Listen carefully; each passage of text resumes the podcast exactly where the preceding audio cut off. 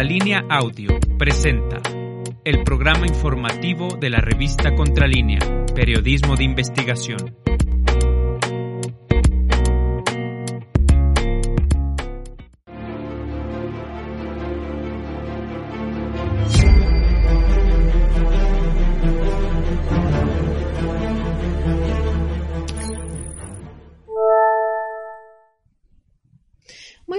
Días, mi nombre es Nancy Flores y me da mucho gusto darles la bienvenida en el programa de Contralínea Periodismo de Investigación. Este miércoles 15 de diciembre de 2021 ya arrancamos con muchísimos eh, asuntos. El presidente Andrés Manuel López Obrador aún no termina su conferencia de prensa, está hablando de un tema muy importante que tiene que ver con la recuperación del dinero eh, en torno al caso de agronitrogenados y cómo esta planta se está eh, recuperando para poder tener los fertilizantes en México para distribuir a los campesinos y que el campo sea recuperado. Este día vamos a hablar del sindicato petrolero, de su proceso eh, de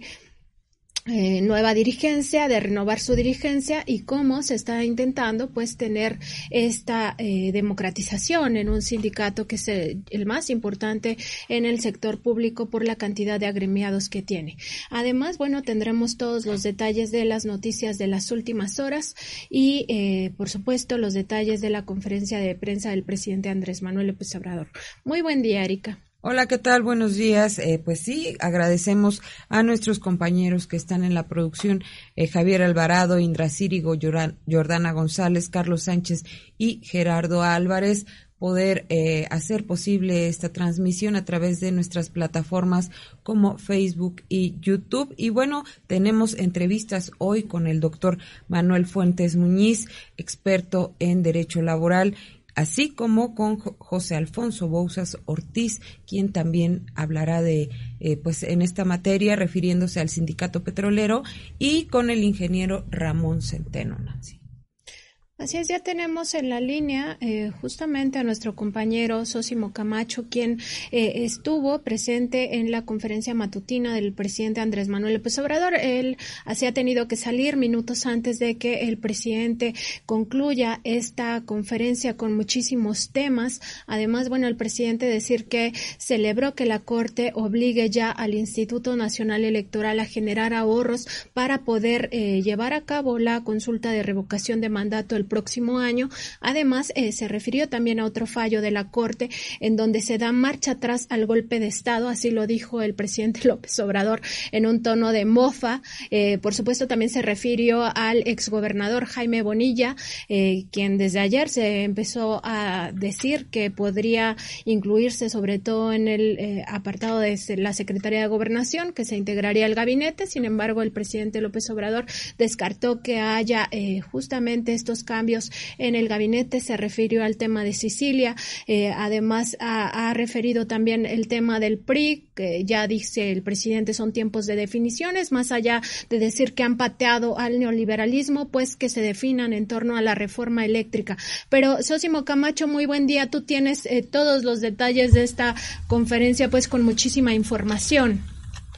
Buenos días, Nancy Flores. Buenos días, Erika Ramírez. Saludos al auditorio. En efecto, el presidente de la República, bueno, pues se encabezó eh, esta mañana su conferencia matutina en el Salón Tesorería del Palacio Nacional, este miércoles 15 de diciembre de 2021, y eh, un tema que podríamos eh, destacar, porque le, le dedicó bastante tiempo de la conferencia matutina, ha sido el de la migración. La migración en dos sentidos, la migración que viene de Centroamérica y que atraviesa México y para lo cual ha convocado a Estados Unidos a participar en una solución de fondo, y pero también la migración eh, mexicana que está eh, llegando a Estados Unidos y que ya se encuentra en Estados Unidos y que, bueno, pues el presidente convocó precisamente a los eh, mexicanos en Estados Unidos a participar en la política estadounidense. precisamente destacó el presidente que si los hermanos cubanos son alrededor de cuatro millones y tienen participación importante, no se refleja en el caso de México que son 38 millones de connacionales los que se encuentran en ese país y que bueno pues no tienen no tienen una participación importante. De hecho, el presidente convocó a los eh, mexicanos a estar pendientes de la votación que tendrá el Congreso estadounidense precisamente a una propuesta de México, esa propuesta para legalizar a mexicanos que ya tienen tiempo en Estados Unidos bajo determinadas eh, condiciones también y que Estados Unidos, bueno, pues tendrá esa discusión en las próximas semanas sobre si se legalizan o no a mexicanos en Estados Unidos a propuesta precisamente de México. Eh, el presidente de la República, Andrés Manuel Observador, destacó que hay una voluntad importante del gobierno que encabeza Joseph Biden, sin embargo, eso quien lo decide son los legisladores y eh, convocó el presidente López Obrador a estar pendientes a los eh, connacionales a que vean cómo van a votar estos partidos y, y le señaló que le recomendaría eh, apoyar aquel partido que se comprometa con los migrantes y eh, apoye a favor de esta legalización de la estancia de migrantes mexicanos allá y por supuesto que dejen de apoyar, que no apoyen a eh, aquel partido que rechace esta iniciativa. Dijo que si los dos, los dos partidos terminaran por eh, desechar esta esta propuesta, pues entonces tendrían el derecho, eh, dijo él, a participar, no dijo abiertamente manifestarse, eh, creo que sería una, una, una, cuestión un poco complicada de señalarla viniendo de un presidente de México, digamos, hacia Estados Unidos, pero sí les dijo a participar porque, eh, bueno, pues no es posible que los mexicanos, eh, siendo 38 millones, eh, no tengan prácticamente los derechos ni se les tome en cuenta como se les toma a otras minorías. El ejemplo del caso de los hermanos cubanos que había eh, dicho el presidente. Eso eh, en, en, una vertiente de, del tema de migración. La otra vertiente en el tema de migración también tuvo que ver con que, bueno, pues eh, el presidente de la República ha dicho que ha convocado a el gobierno, sobre todo el de Estados Unidos, a que le ayude en erradicar de fondo las eh, causas que generan la migración y no solamente atender eh, pues las expresiones ya de esta migración y mucho menos a eh, señalar como vía la represión de esta, de esta migración. Bueno, pues él, el presidente de la República dijo que que ya eh, desde, desde septiembre le envió una carta, mostró, de hecho leyó gran parte de una carta que le envió al presidente Joseph Biden, donde, bueno, pues esta, eh, esta, esta, carta eh, fue enviada el 7 de septiembre de 2021 eh, y que bueno pues le está proponiendo le está proponiendo soluciones de fondo al flujo migra migratorio. Le dice que se trata de hacer algo del todo nuevo eh, para ordenar precisamente el flujo. Y bueno pues consiste generalmente en eh, apoyar programas similares a los de Sembrando Vida y Jóvenes Construyendo Futuro en los países de Guatemala, Honduras y El Salvador, que son los principales expulsores de mano de obra del llamado Triángulo Norte de Centroamérica, y que, eh, bueno, pues sería acompañar estos, estos programas para, eh, para generar trabajo, empleo, economía interna en estos, en estas, en estos países, y por lo tanto que las gentes no tengan la necesidad de migrar como una, como una obligación. Él consideró que el embajador de Estados Unidos está apoyando el embajador de Estados Unidos en México, Ken Salazar, está apoyando esta política del gobierno mexicano, ha estado haciendo gestiones importantes ante su propio eh, gobierno y dice que está totalmente de acuerdo en que se busque una salida humanitaria al fenómeno, al fenómeno migratorio. Eh, y en específico ya sobre este trágico pues eh, accidente que ocurrió la semana pasada, del cual les dimos cuenta, bueno, en esta, eh, sí, perdón, la semana pasada, del cual se dio cuenta toda la prensa nacional de esta, eh, donde perdieron la vida 55 eh, migrantes y resultaron muertos 100 más, perdón, resultaron heridos 100 más. Bueno, pues el presidente dijo que habló con el presidente de Guatemala, Alejandro Yamatei, para expresarle el pesar y la tristeza que sentía el gobierno y el pueblo de México por esta situación y dijo que eh, no hay ningún tipo de desencuentro con el gobierno de Guatemala, por el contrario, hay una relación de amistad, coordinación y apoyo precisamente para atacar las causas, no nada más las eh, la, eh, la, la, las expresiones de este fenómeno migratorio y el presidente fue enfático precisamente en este sentido de que no se resolverá nada solamente conteniendo o peor aún reprimiendo a los migrantes, sino que se deben de atacar las causas y es algo que no hicieron ninguno de los gobiernos anteriores y que bueno su administración señala él lo está impulsando. Esto en cuanto al tema migratorio. Sosimo, eh, de hecho, bueno, aunque el presidente no dice voten o no voten por los demócratas o los republicanos, sí les pone una lupa en torno a la discusión que se pueda tener en el Congreso de Estados Unidos, en estas cámaras de representantes, porque dice los migrantes tienen que estar alerta a cómo votan los partidos. Sí, así es. Este, en efecto, lo que comentábamos, que el presidente ha dicho que su gobierno eh, estará al pendiente de cómo votarán eh, estos legisladores en Estados Unidos y convocó a la gente a estar pendientes también y a manifestarse en eh, eh de acuerdo con las con estas votaciones que realicen, apoyando, dijo el presidente, a quienes eh, sí este, apoyen esta esta iniciativa eh, que, presentó, digamos, este, el gobierno mexicano, esta esta determinación del gobierno mexicano de, de, legalizar a los migrantes mexicanos que ya tienen tiempo en Estados Unidos y también dijo que de manera pública rechacen aquellos partidos y no apoyen aquel partido, perdón, son dos, el demócrata y el republicano, y rechacen aquel partido que no eh, apoye o que vote en contra de esta iniciativa.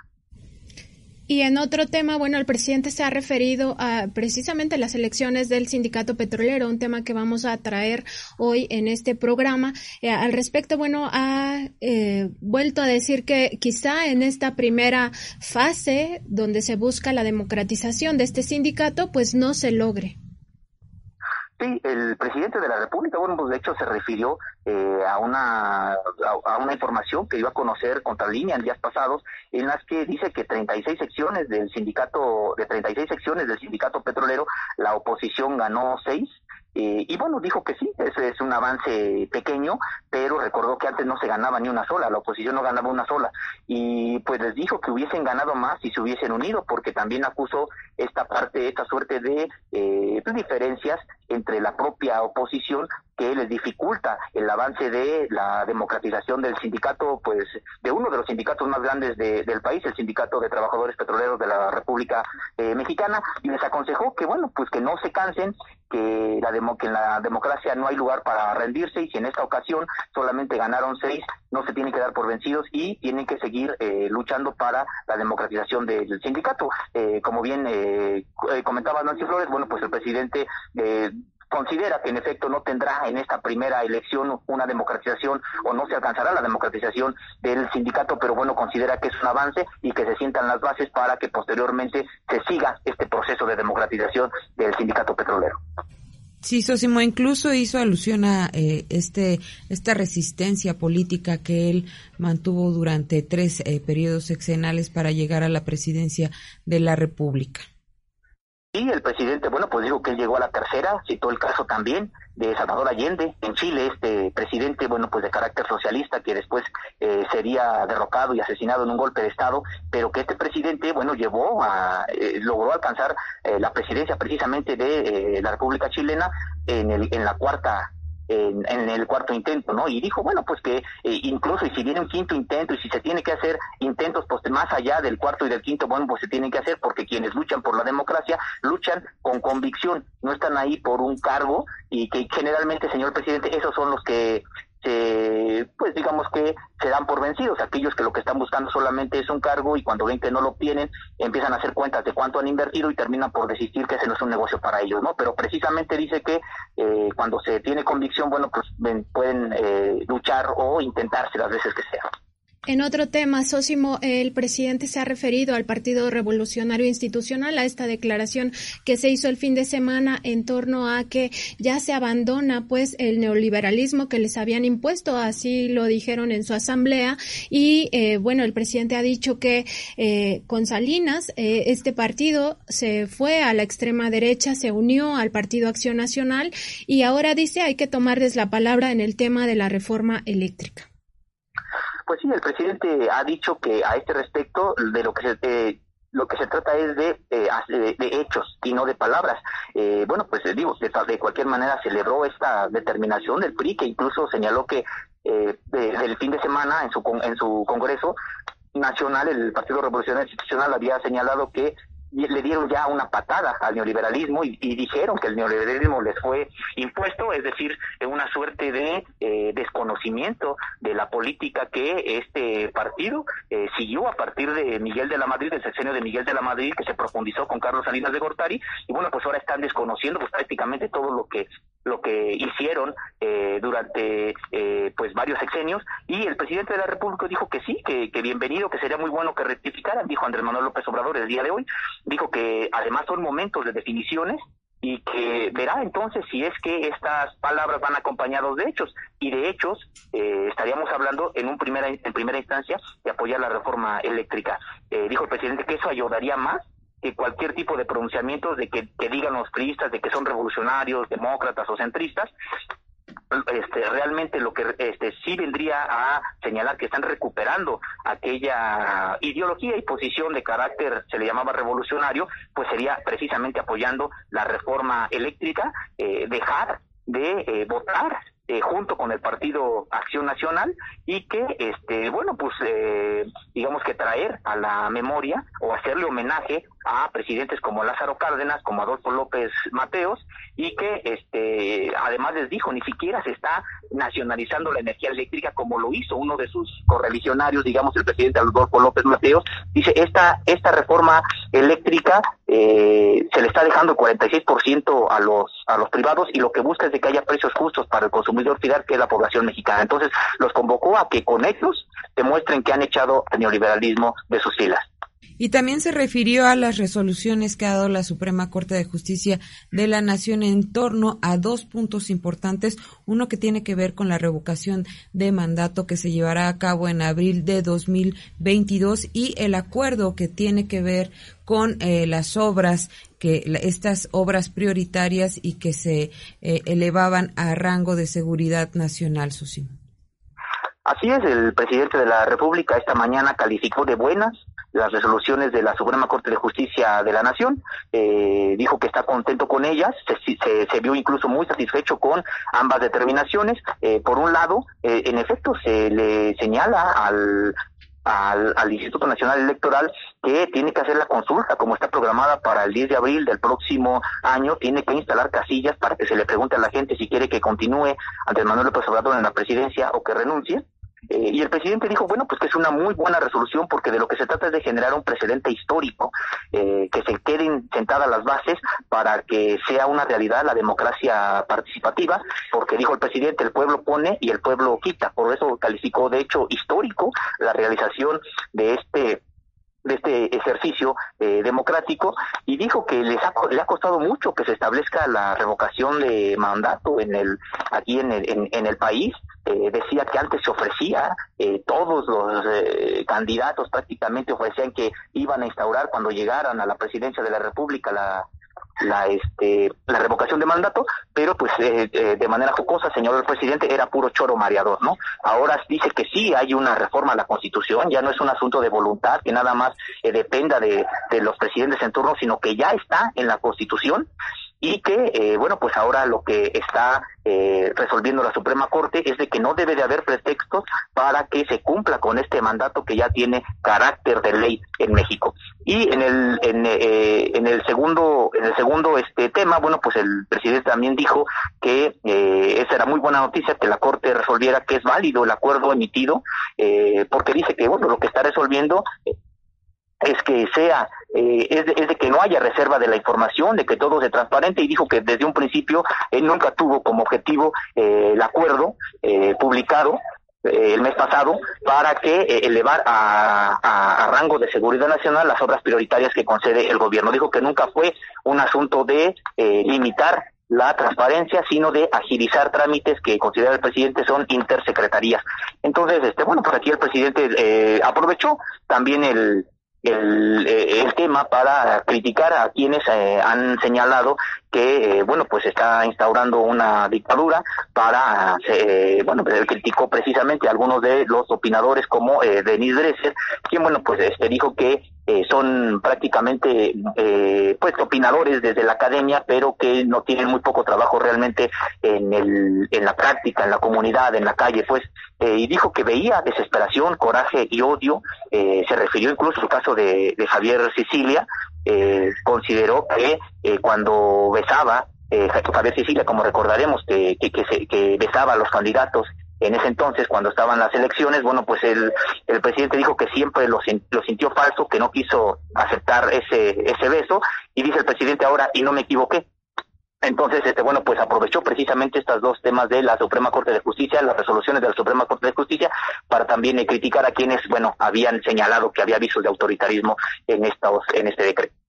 en este acuerdo, perdón. El presidente, de hecho, hace un como chiste, ¿no? Dice, bueno, la Suprema Corte de Justicia de la Nación ha dado marcha atrás a este golpe de Estado que se dio hace 15 días, ¿no? Y, se ríe. Y también eh, el presidente no ha descartado que los consejeros de línea ante esta resolución de la Suprema Corte, pues sean ahora los que intenten eh, desacreditar la consulta de revocación de mandato y llamen a no participar. Sí, dijo que probablemente llamarán a no participar, sobre todo dice que el bloque fuerte de la derecha, y dijo que, bueno, pues que precisamente frena ese, este, este movimiento de ultraderecha en México eh, está haciendo, digamos, labor para que sí se haga la consulta. y dijo, mejor aprendan de ello todo el bloque de la derecha que eh, hay un hay un sector que sí quiere la revocación del mandato, es el caso de, de Frena, y, y les digo que mejor deberían de hacer campaña eh, para que eh, lo saquen al presidente de la, de la presidencia de la República y no estar saboteando una consulta porque es un ejercicio democrático de eh, precisamente de la democracia participativa. Eh, y sí, y con respecto de lo que eh, comentabas, Nancy Flores, sobre el, esta, este comentario del presidente sobre que se echó atrás el golpe de Estado, bueno, pues en realidad el presidente con eso está señalando que eh, cuál ahora, ahora sí que cuál golpe de estado si la prácticamente la Suprema Corte de Justicia de la Nación está avalando en su totalidad el acuerdo solamente con la salvedad de que se transparenten todos los contratos y todas las acciones que se hagan al respecto.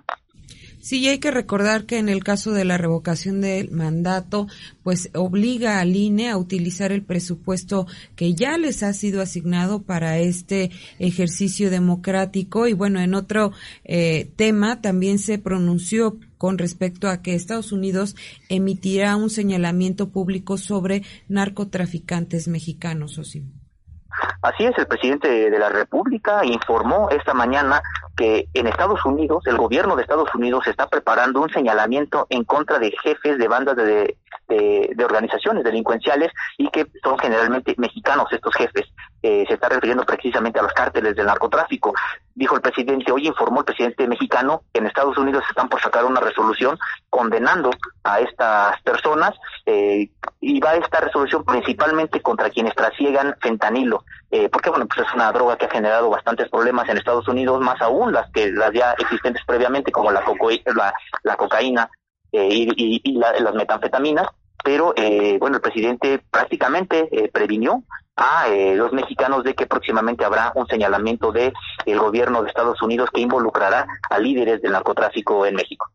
Sosimo, y en, el, en la ya famosa sección del quién es quién en las mentiras de la semana, pues se habló del caso del CIDE.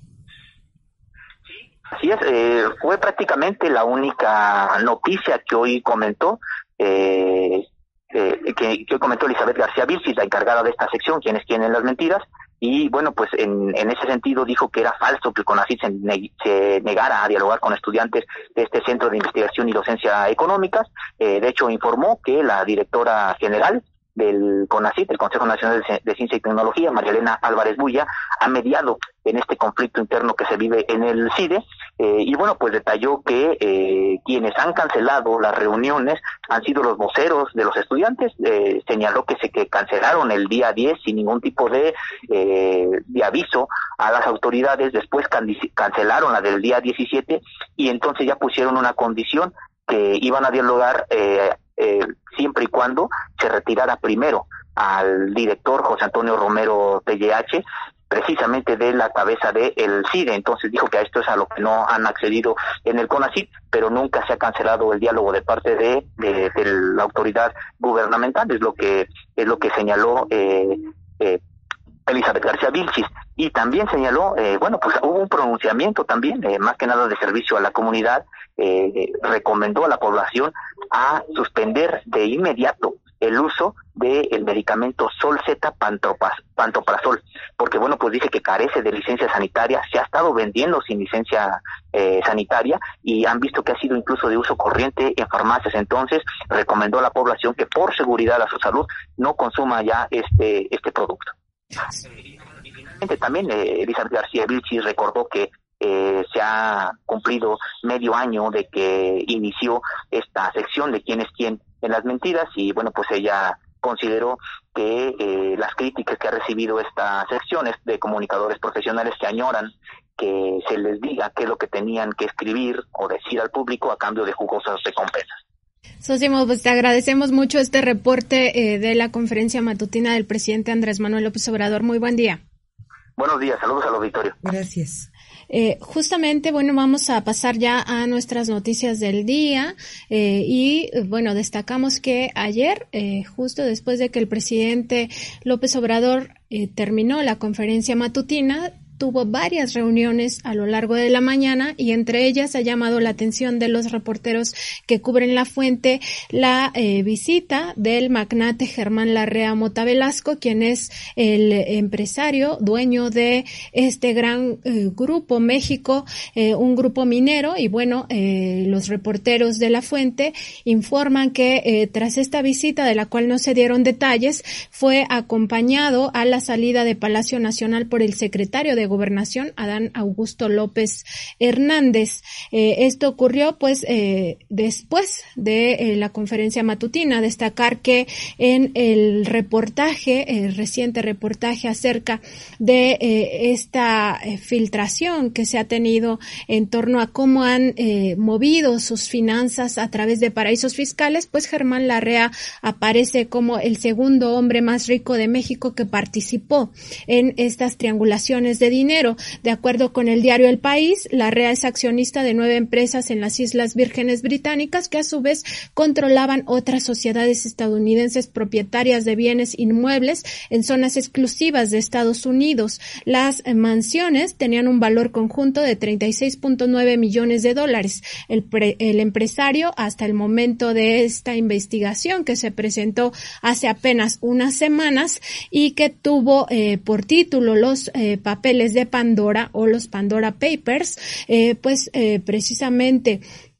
aparece en este entramado que ha eh, simbrado los círculos eh, en el mundo, los círculos empresariales, pero también políticos. Entonces, bueno, veremos si eh, posteriormente se dan detalles acerca de esta reunión que sostuvo con el presidente Andrés Manuel López Obrador y si tendría que ver con justo estas pues señalamientos que ha tenido y que podrían derivar en investigaciones en nuestro propio país. Sí, interesante que políticos y empresarios se estén acercando al eh, Ejecutivo Federal, pues a puerta cerrada para platicar con el presidente y el secretario de Gobernación. En otro tema, la Suprema Corte de Justicia de la Nación suspendió parcialmente la aplicación del acuerdo presidencial que clasificó como de interés público y seguridad nacional los proyectos y obras prioritarios y estratégicos del gobierno federal. La suspensión no solo evitaría solo evitará que se clasifique como reservada por razones de seguridad la información pública sobre dichos proyectos según señala el acuerdo respectivo. Es procedente la suspensión para que se suspendan los efectos y las consecuencias del acuerdo impugnado que deriven en catalogar la información detallada de este como interés público y o seguridad nacional sin cumplir con los supuestos que las leyes respectivas prevén para este efecto. Y bueno, señalar que en esto pues está involucrado el tren Maya, el corredor eh, interoceánico y el aeropuerto Felipe Ángeles, así como la refinería de Dos Bocas, Tabasco.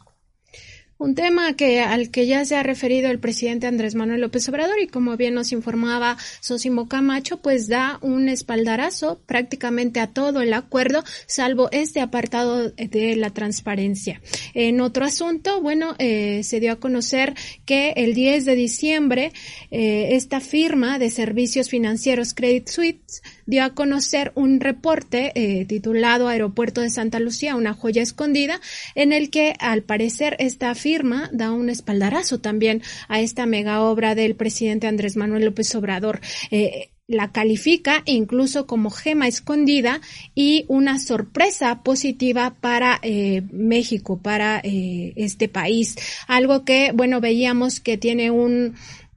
rechazo generalizado por parte de los empresarios, pero en el caso eh, de esta firma Credit Suisse, pues le da un espaldarazo al AIFA, esta construcción que llevan a cabo eh, precisamente miembros de la Secretaría de la Defensa Nacional en Santa Lucía, Estado de México, y que eh, forma parte de las decisiones del gobierno de Andrés Manuel López Obrador para cancelar definitivamente el aeropuerto de Texcoco. Y bueno, justamente esta crítica que se había hecho de que el ejército estuviera encargado de eh, pues llevar a cabo estas obras, Nancy, ahora se convierte pues en una, eh, pues sí, una palomita para esta firma Credit Suisse. En otro tema, Guatemala, en Guatemala extorsionan a familias de migrantes accidentados, según eh, la frontera, el periódico La Jornada Sin Fronteras, el sufrimiento de los eh, familiares de aquellos migrantes guatemaltecos que fallecieron en esta volcadura del tráiler accidentado en Chiapas la semana pasada aún no termina, pues están recibiendo llamadas de extorsión para pedir eh, pues dinero a cambio de información. Una imagen enviada a la agencia Associated, Associated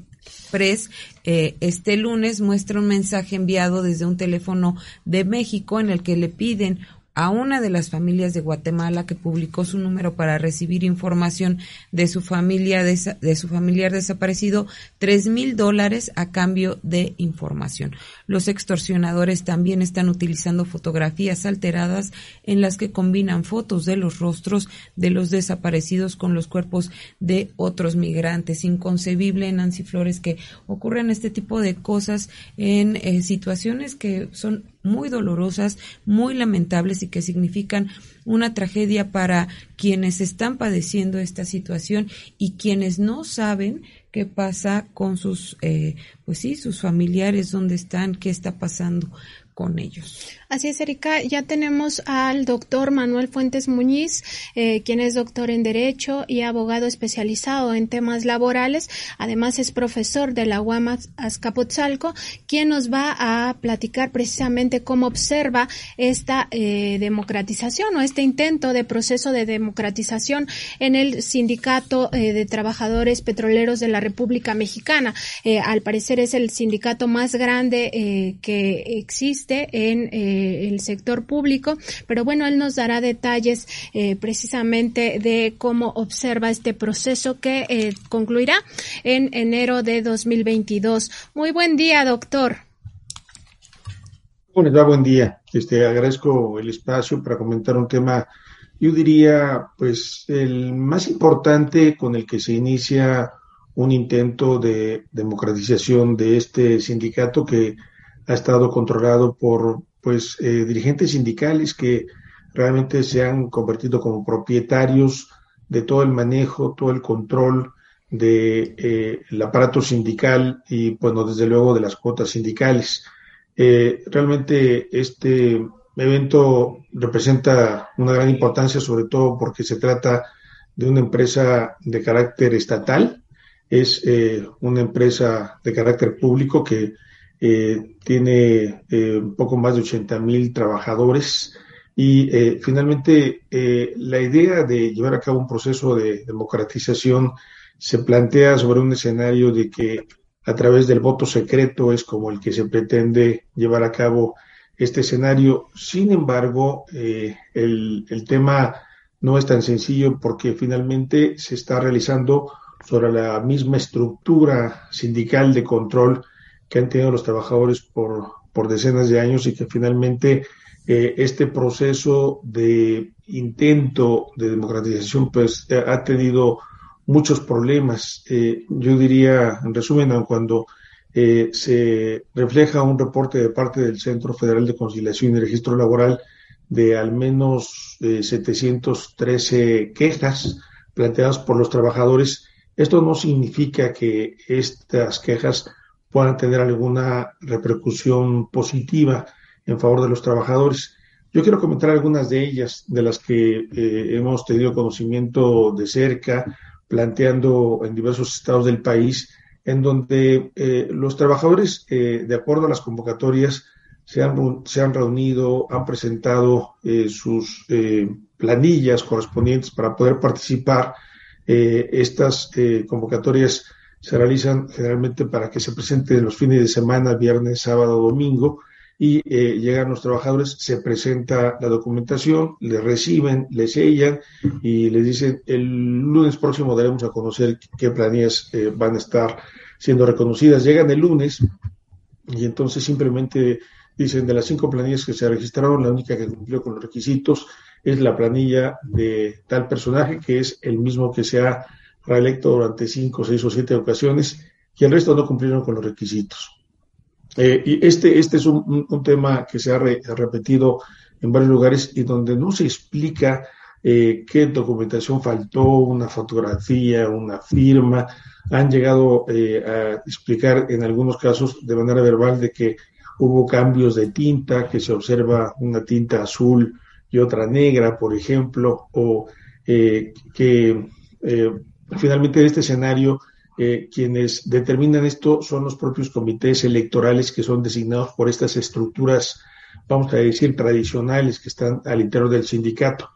Eh, la reforma laboral no, no alcanzó a establecer una manera de poder destrabar este, este tipo de, de situaciones de control y donde finalmente lo que ocurre en la parte baja de la empresa, diríamos, en las áreas departamentales donde están los jefes tradicionales, eh, en ellos sigue habiendo colusión entre los representantes de la empresa y las organizaciones sindicales tradicionales. Entonces, los delegados que han estado funcionando por mucho tiempo, por muchos años, tienen una colusión tal, hay amenazas incluso sobre los representantes de la empresa y esto hace que se lleve a cabo un control eh, mayor. Por ejemplo, eh, se han denunciado recorridos que hacen estos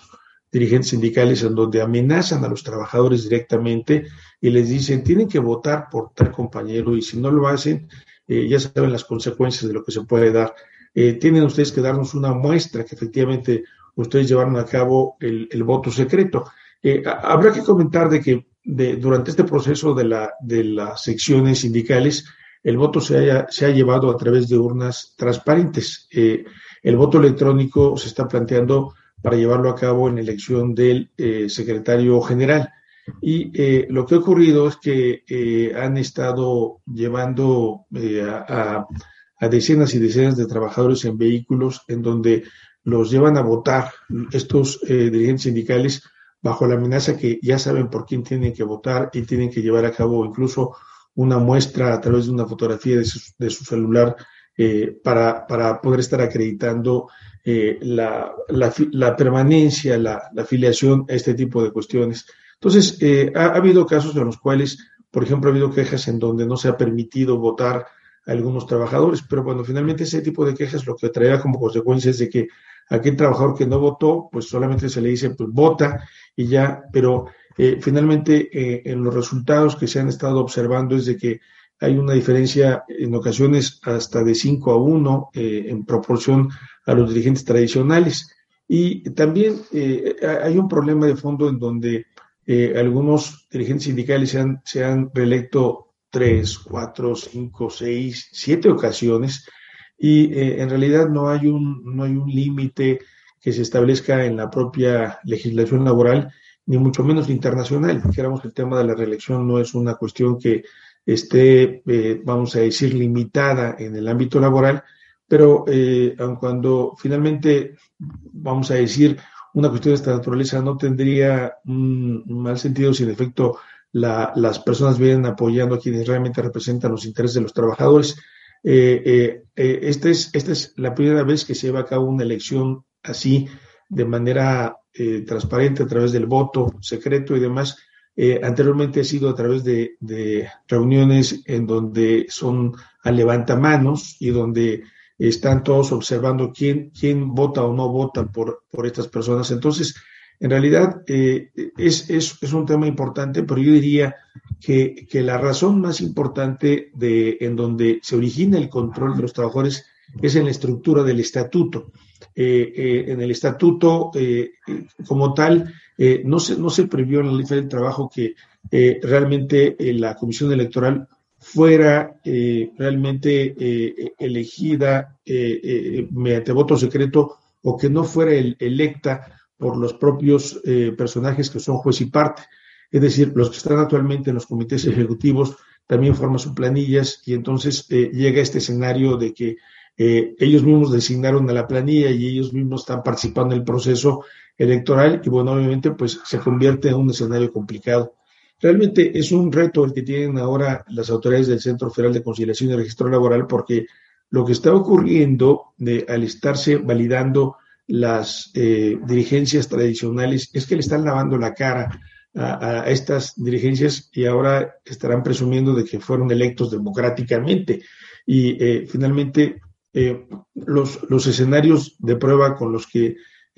han estado mostrando los trabajadores han sido muy deficientes, no tienen una cultura de inconformidad, no saben cómo hacerlo. Y bueno, finalmente, este, solamente de lo que pueden estar señalando y observando, pero aquí lo, importante no solamente es la queja, sino la demostración de este tipo de irregularidades. Entonces, eh, este, este proceso electoral eh, puede ser que estemos llegando a este escenario en donde eh, durante este mes de diciembre se, terminan los procesos electorales en, todas las secciones y donde veremos que de manera contundente habrán sido reelectos estos personajes. Eh, sin embargo, el Centro Federal de Conciliación, al estar recibiendo estas quejas, lo que he dicho, bueno, esperen, vamos a revisar cuáles son los alcances de estas quejas y de esta manera vamos a señalar en qué lugares se puede estar repitiendo el proceso electoral para que en todo caso eh, puedan participar algunas eh, comisiones o comités que, que, no se les permitió participar o en donde haya evidencias que efectivamente se estuvo afectando el voto de los trabajadores. Entonces, realmente este proceso es de los más importantes porque finalmente eh, eh, será un ejemplo de lo que ocurrirá eh, en otras empresas de carácter privado. Si no se logra romper, por ejemplo, el escenario, como, como así parece ser, de las estructuras tradicionales en donde hay cotos de poder y control hacia los trabajadores por grupos en donde solamente buscan el manejo personal para ellos y no para beneficio de los trabajadores, pues obviamente representará un, un grave precedente en perjuicio de los trabajadores eh, en general y, una referencia, de, diríamos, para el resto del país, en donde finalmente, si no se puede romper en la casa de gobierno, pues obviamente en las casas en donde eh, imperan los eh, intereses de los empresarios que también tienen el control sindical, pues obviamente pues representará un, retroceso muy delicado en este escenario. Bueno, obviamente eh, se estará planteando también pues un fracaso de la reforma laboral que, no ha logrado estar permeando en una democracia que están buscando los trabajadores en todo el país. Sí, doctor, eh, lo saluda, la saluda Erika Ramírez. Eh, justo en la presentación de la plataforma Sirvolab desarrollada por la Secretaría del Trabajo y Previsión Social, la secretaria señaló que habría el acompañamiento de 400 funcionarios de la Secretaría para este pues estar al pendiente de estas elecciones. Son suficientes y qué tendrían que hacer estos funcionarios con esta revisión de eh, pues 730 quejas planteadas por los trabajadores a mí se me hace muy grave eh, pues lo que nos comenta y lo que nos ha llegado también aquí a la redacción pues esta eh, forma de casi casi obligar a los trabajadores petroleros a que den su voto a algunos candidatos bueno, este, yo le quisiera comentar eh, lo, que, lo que nos dicen los trabajadores que se acercan con los propios inspectores y les dicen, mire, este, está ocurriendo de que no nos quieren reconocer o no nos toman en cuenta o demás, y dicen los inspectores, nosotros no podemos intervenir, solamente somos observadores del proceso. Y eh, obviamente, pues eh, el escenario que se, que se plantea es precisamente lo que, lo que señala el convenio 87 de la OIT, de que eh, los sindicatos deben respetarse su autonomía frente al Estado y que ellos son los que establecen las propias normas que se establecen a través del estatuto. Entonces, en efecto, la autoridad laboral tiene limitaciones, no puede decir, oigan, este, a ver, este, deben de reconocer a este comité, o no lo deben de, de hacer a un lado, o deben de dejar a un lado las intimidaciones. Realmente eh, los centros de trabajo son inmensos y entonces los eh, pues eh, inspectores de trabajo solamente están en la zona de la votación ah, eh, de inicio a fin, pero no, no están en todo lo que es el centro de trabajo. Entonces, realmente este, los escenarios son muy limitados. Y en efecto, este, eh, lo que está haciendo ahora el centro es está revisando el alcance de las quejas. Muchas de las quejas que han presentado los trabajadores han sido sin pruebas o a veces acompañando algún video, pero que no, no da muestra de, de lo que puede significar eh, esta, esta prueba como tal. Algunos piensan que el video por sí mismo ya es una prueba plena, pero un video tiene que eh, estar avalado por un peritaje, cuándo se realizó, en qué lugar se realizó, si efectivamente fue en ese lugar y generalmente tiene que ser avalado por un peritaje y además por testigos que, que, estuvieron en esos hechos. Obviamente, eh, me parece que estamos en un escenario distinto. Eh, no, no creemos que eh, estas disidencias traigan como consecuencia despidos. Me parece que allí hay una, una situación de contención y hay un,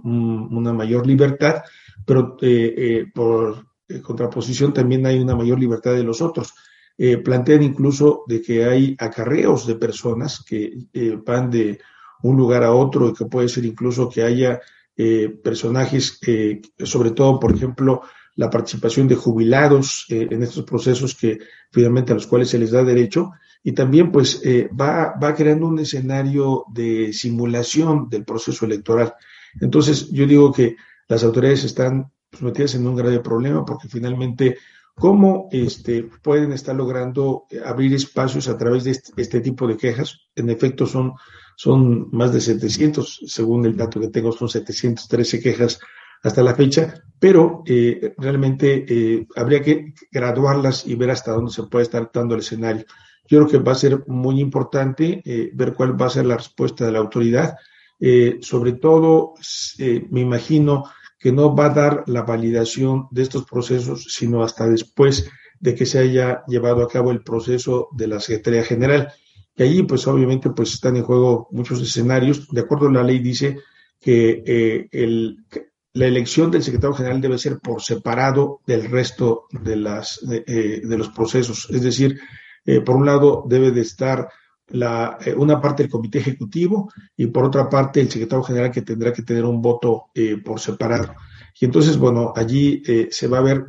cómo se puede estar refrendando este, este control, que bueno, ya vimos cómo lo están llevando a cabo e intentarán repetirlo.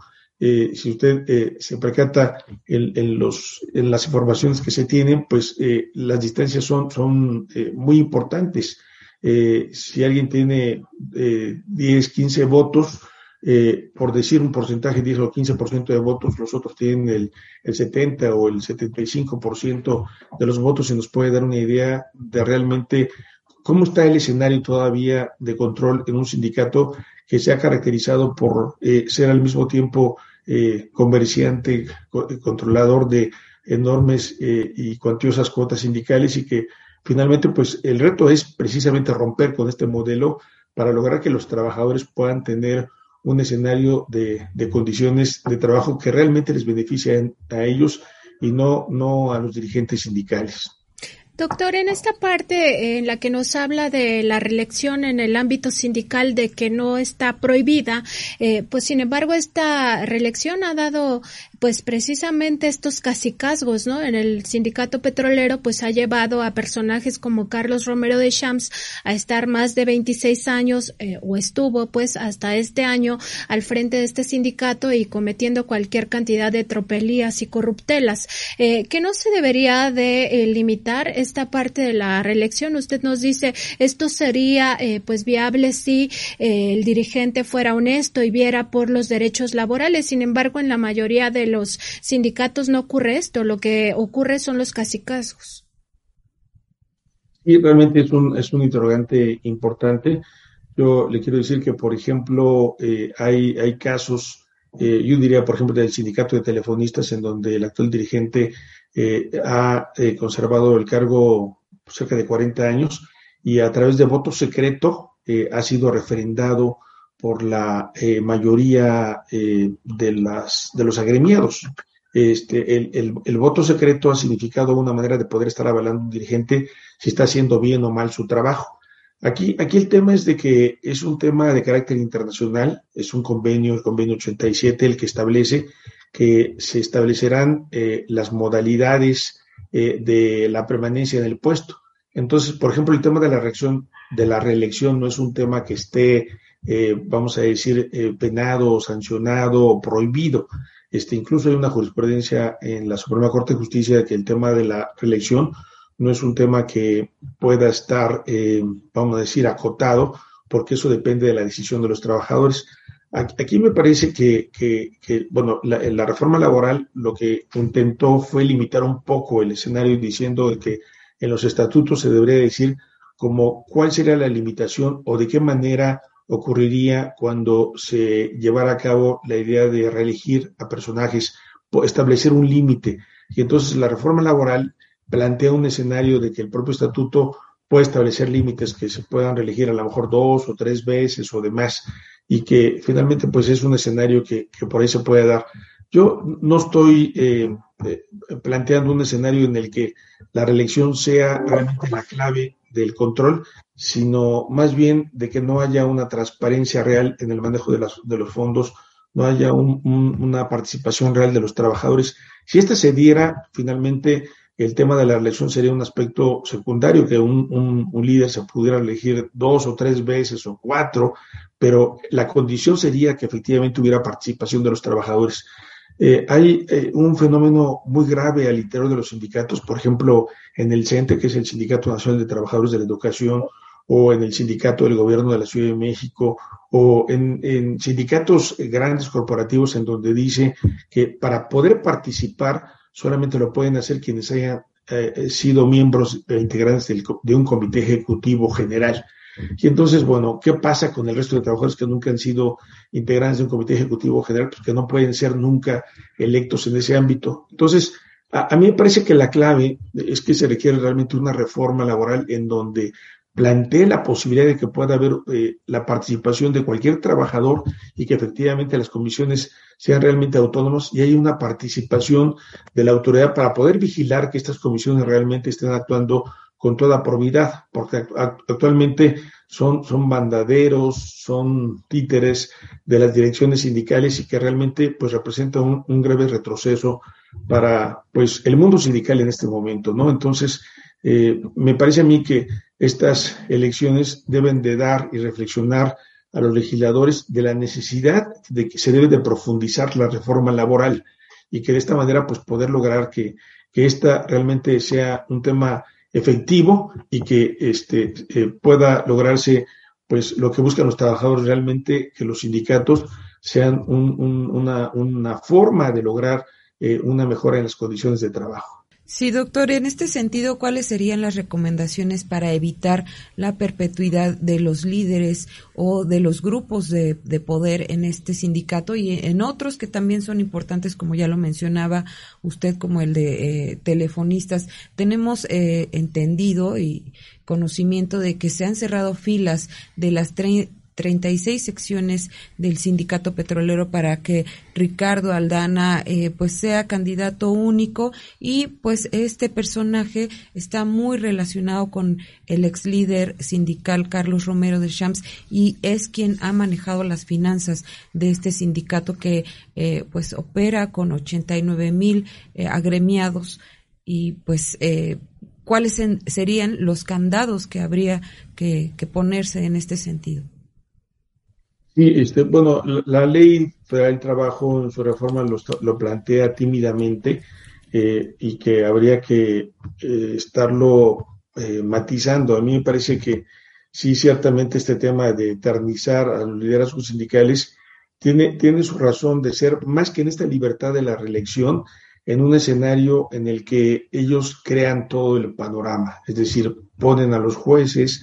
ponen las reglas sobre las cuales se va a llevar a cabo el proceso, establecen un estado de terror, de amenazas eh, hacia trabajadores disidentes, eh, incluso pues eh, un, tema de, de, amenazas personales que finalmente sí, sí repercuten en los trabajadores y hasta pues regalos, obsequios a los trabajadores para que puedan estar votando para determinado candidato. A mí me parece que sí debe, debe haber una, una, reforma para que los estatutos puedan plantear una participación de todos los trabajadores que eh, se haga sin limitación alguna y que efectivamente la,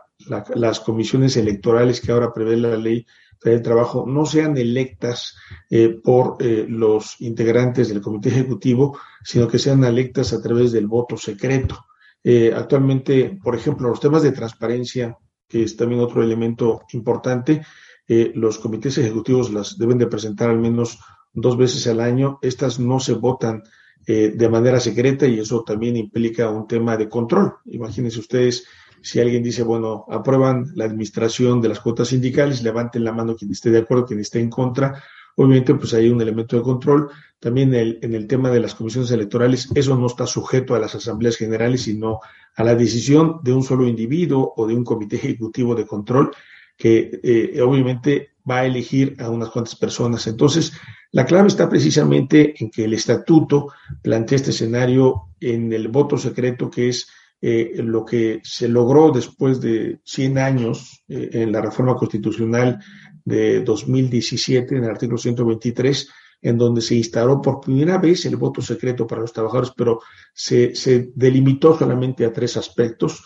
solamente para la elección de los dirigentes, solamente para eh, cuestiones de titularidad de contrato colectivo de trabajo o cuando haya un contrato por primera vez, pero no, no se dio un escenario mucho más amplio en el tema del voto secreto y aquí la clave es dar, dar una mayor participación de los trabajadores en este proceso para que realmente tengan este control. Eh, y pues eh, me parece a mí que esta, esta reforma es trascendente y este, vamos a decir, laboratorio muy costoso en perjuicio de los trabajadores que es este proceso electoral en el sindicato de Pemex, porque va a perpetuar, bueno, al menos otros tres años para todos eh, estos grupos del comité sindical y como usted dice, finalmente se ha acomodado todo para que se lleve a cabo un proceso eh, para la Secretaría General de personas ad hoc para que sigan teniendo el control eh, sindical. Obviamente aquí el, tema también es legal, es un tema de, de mayor participación de las autoridades, pero pues en este momento yo siento que lo que está lográndose es que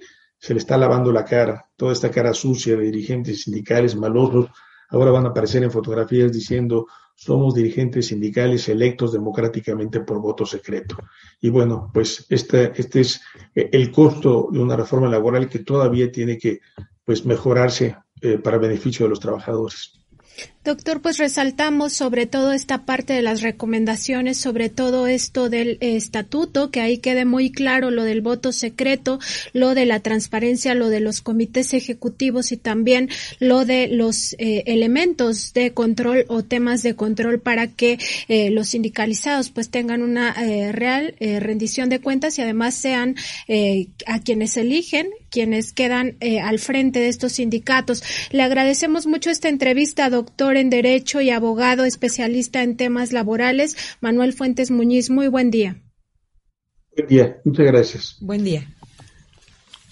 precisamente esta parte que él nos señala eh, de cómo va a ser un laboratorio muy costoso las próximas elecciones del sindicato de trabajadores petroleros de la República Mexicana, pues sí pone eh, en duda eh, la pues eh, actividad de la propia autoridad laboral, sobre todo esta parte de todas las denuncias que se han presentado en los últimos días, en las últimas semanas por las elecciones eh, previas a esta gran elección que sucederá eh, a finales de enero de 2022 y que llevará a la dirigencia de este gran sindicato petrolero, pues al parecer a uno de los hombres más cercanos a Carlos Romero de Champs, con una larga lista también eh, de eh, presuntas corrupciones al interior de este eh, sindicato. Sobre todo hay que recordar que Aldana ha sido el tesorero histórico del Sindicato de Trabajadores Petroleros de la República Mexicana e incluso habría participado de forma directa en aquello que se conoció como el Pemex Gate, este reportaje que publicó el director de Contralínea Miguel Vadillo, en donde se daba cuenta de más de 1.500 millones de pesos transferidos ilegalmente al sindicato de trabajadores eh, petroleros de la República Mexicana por parte de Petróleos Mexicanos y que derivó en eh, sobre todo el financiamiento de la campaña del priista La Bastida Ochoa eh, allá por los años de 2000 cuando se dio esta competencia con Vicente Fox, Erika Ramírez. Así es y bueno hay que comentar que de acuerdo con la presentación que hizo la secretaria del Trabajo Luisa María Alcalde Luján de esta plataforma Sirvolab que bueno va a servir para llevar a cabo estas votaciones el 31 de enero del 2022. Hay eh, 89 mil trabajadores que estarán pues pudiendo emitir su voto eh, de manera electrónica a través de esta plataforma. Del 17 al 19 se llevará el registro, eh, eh, del 17 al 19 de diciembre se llevará a cabo el registro de los candidatos y del 20 al 29 de enero se realizarán las campañas para pues elegir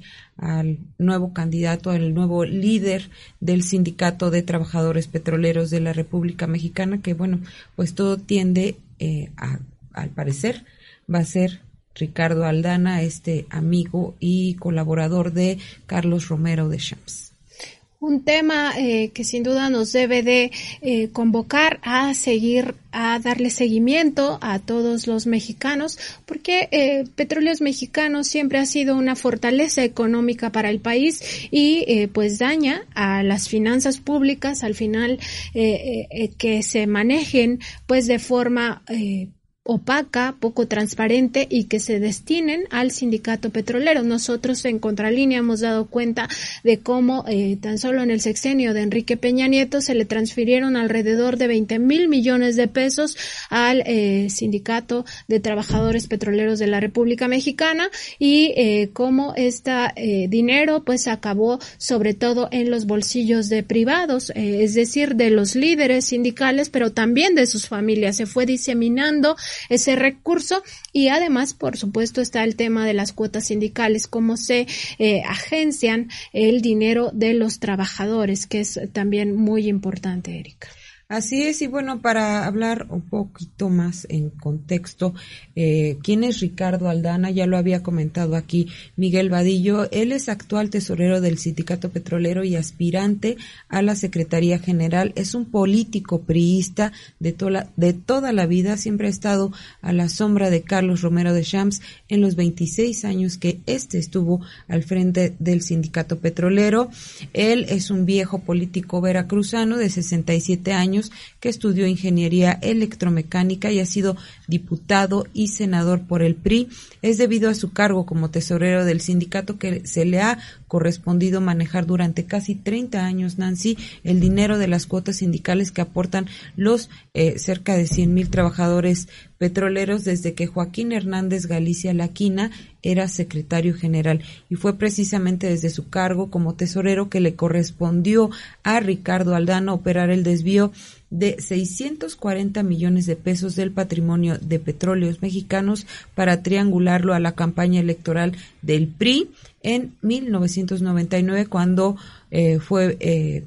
Francisco Labastida Ochoa quien estuvo pues sí nominado para tratar de llegar a la presidencia de la República. Y eh, mencionarles también que hay entre las denuncias que se han generado en las últimas fechas en el sindicato petrolero, pues en la sección 10 eh, se ha eh, señalado que los trabajadores afiliados a este sindicato han sido llamados por los líderes de esta sección a acudir actualizar sus datos eh, sindicales. Y entre ello, bueno, se les pide eh, que proporcionen las cinco huellas dactilares de la mano derecha, además de que eh, se dejen tomar una fotografía, lo cual ya ha sido interpretado por los trabajadores de oposición que están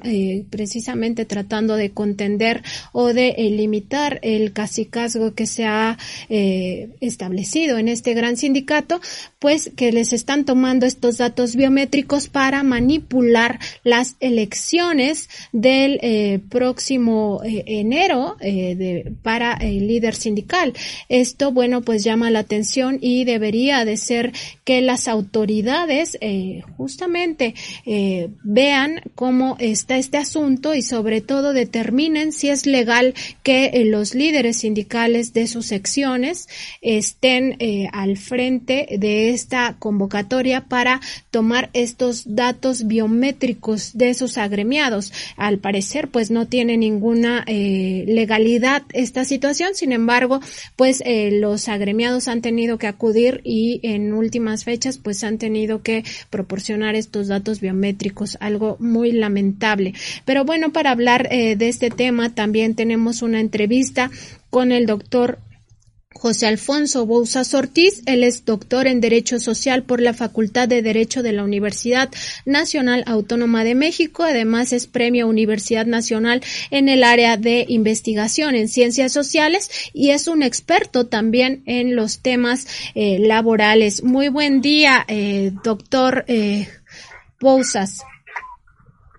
Hola, ¿qué tal? Buenos días.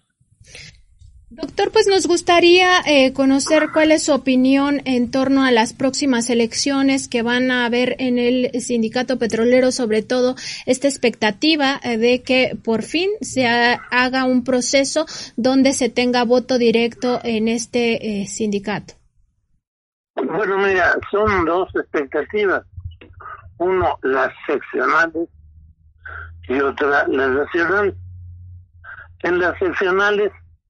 seguramente vamos a ver de todo. Oposición, manipuleo, chantaje, compra de votos, en fin, no tenemos por qué suponer que un aparato que se conformó con tantos años se va a diluir eh, pues por una por una ley y en unos meses Ahora, eso no quiere decir que el panorama sea nefasto. Se vendrá la elección del Nacional y ahí tendremos otro momento para eh, pues sentir por dónde andan las correlaciones. En mi opinión, van a quedar delegaciones corporativas abyectas a Romero de Santos. Van a quedar también corporaciones, eh, delegaciones totalmente independientes. Se va a conformar una nueva plataforma de trabajadores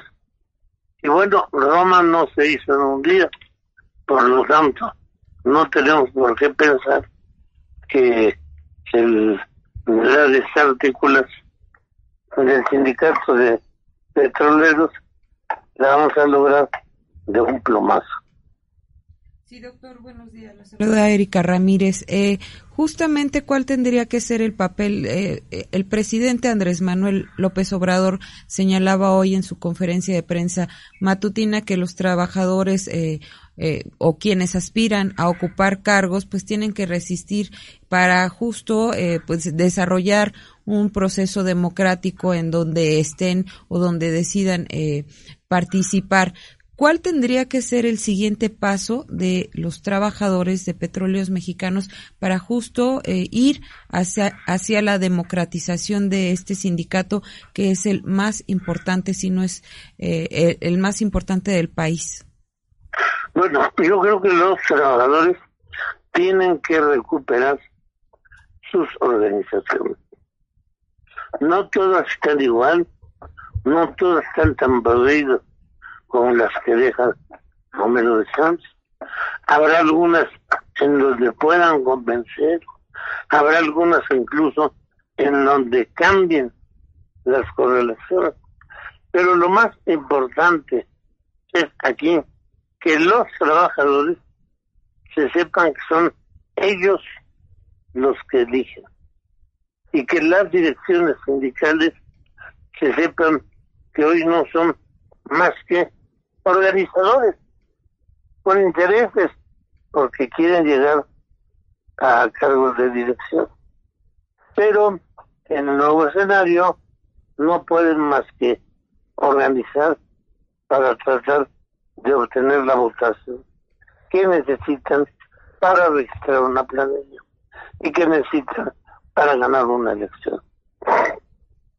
Doctor, si bien no se podría esperar, pues sí, terminar con estos casicazgos, eh, sin embargo, ¿qué sí se podría hacer eh, respecto de un avance democrático, sobre todo, eh, pues con esta voluntad de que ya haya un voto secreto? Así es, Es. Incluso quiero pensar en grande y que pronto tendremos un sindicato de las eh, industrias energéticas. Es decir,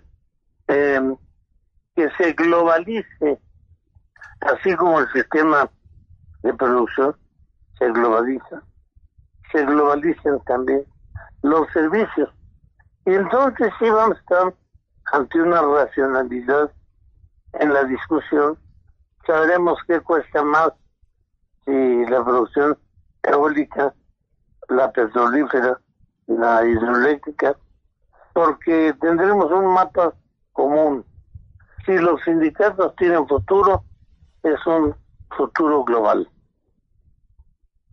Sí, doctor, y justamente en este sentido, ¿cuál debería ser el papel eh, de las autoridades, en este caso de la Secretaría del Trabajo y Previsión Social? Las autoridades no tienen más que vigilar,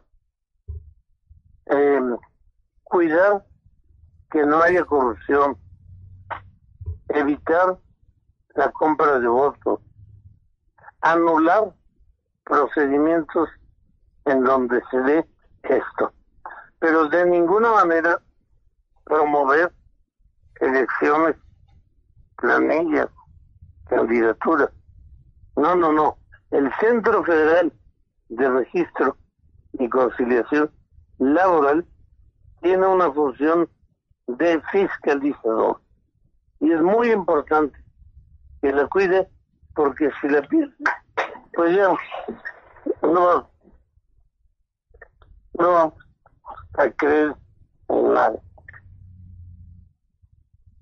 Doctor, el sindicato petrolero pues ha estado inmiscuido en muchos actos de violencia, amenazas, incluso se le ha señalado en algunos casos de asesinatos históricamente pues ha recurrido a este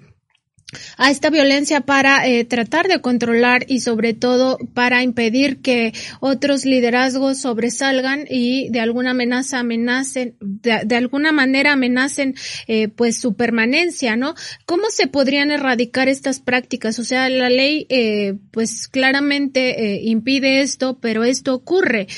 Cómo podría erradicarse estas situaciones los trabajadores tienen la palabra. Ellos son los que son la mayoría, ellos son los que o se engarzan en estos mecanismos perversos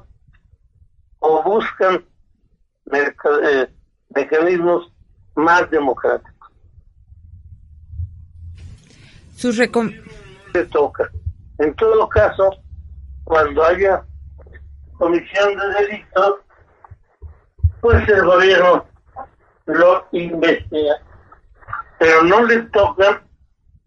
evitar conducta.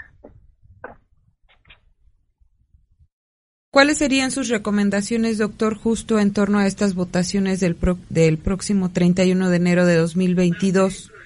Trabajadores, involucramiento, vigilancia muy, muy seria por parte de las autoridades eh, que los líderes entiendan que o cambian o la historia los barre.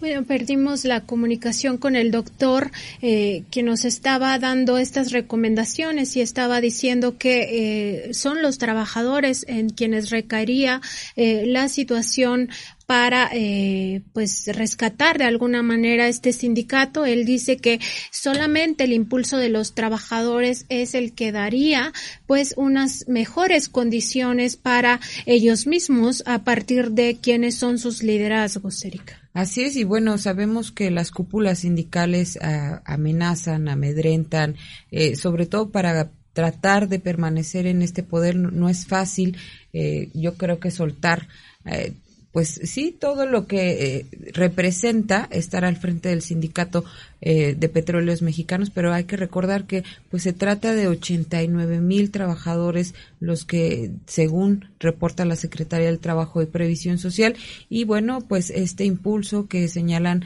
eh, nuestros invitados los doctores especialistas en derecho laboral y bueno que también ya señaló el presidente Andrés Manuel López Obrador hoy en la mañana de resistencia de participación y pues de denuncia también ante las arbitrariedades debe darse por parte de los trabajadores del sindicato petrolero.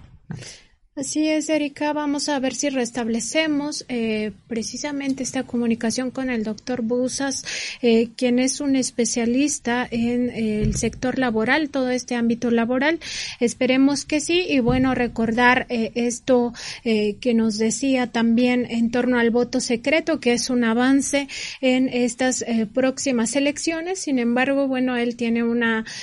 pues sí, como más claridad en lo que va a ocurrir. Él dice que es muy muy probable que no se alcance en esta ocasión eh, un liderazgo distinto al que ya eh, se trae pues por tantos años que estuvo al frente Carlos Romero de Champs. Él dice las cosas no se construyen de un día para otro y también llama a los trabajadores a aportar eh, su granito de arena en la unidad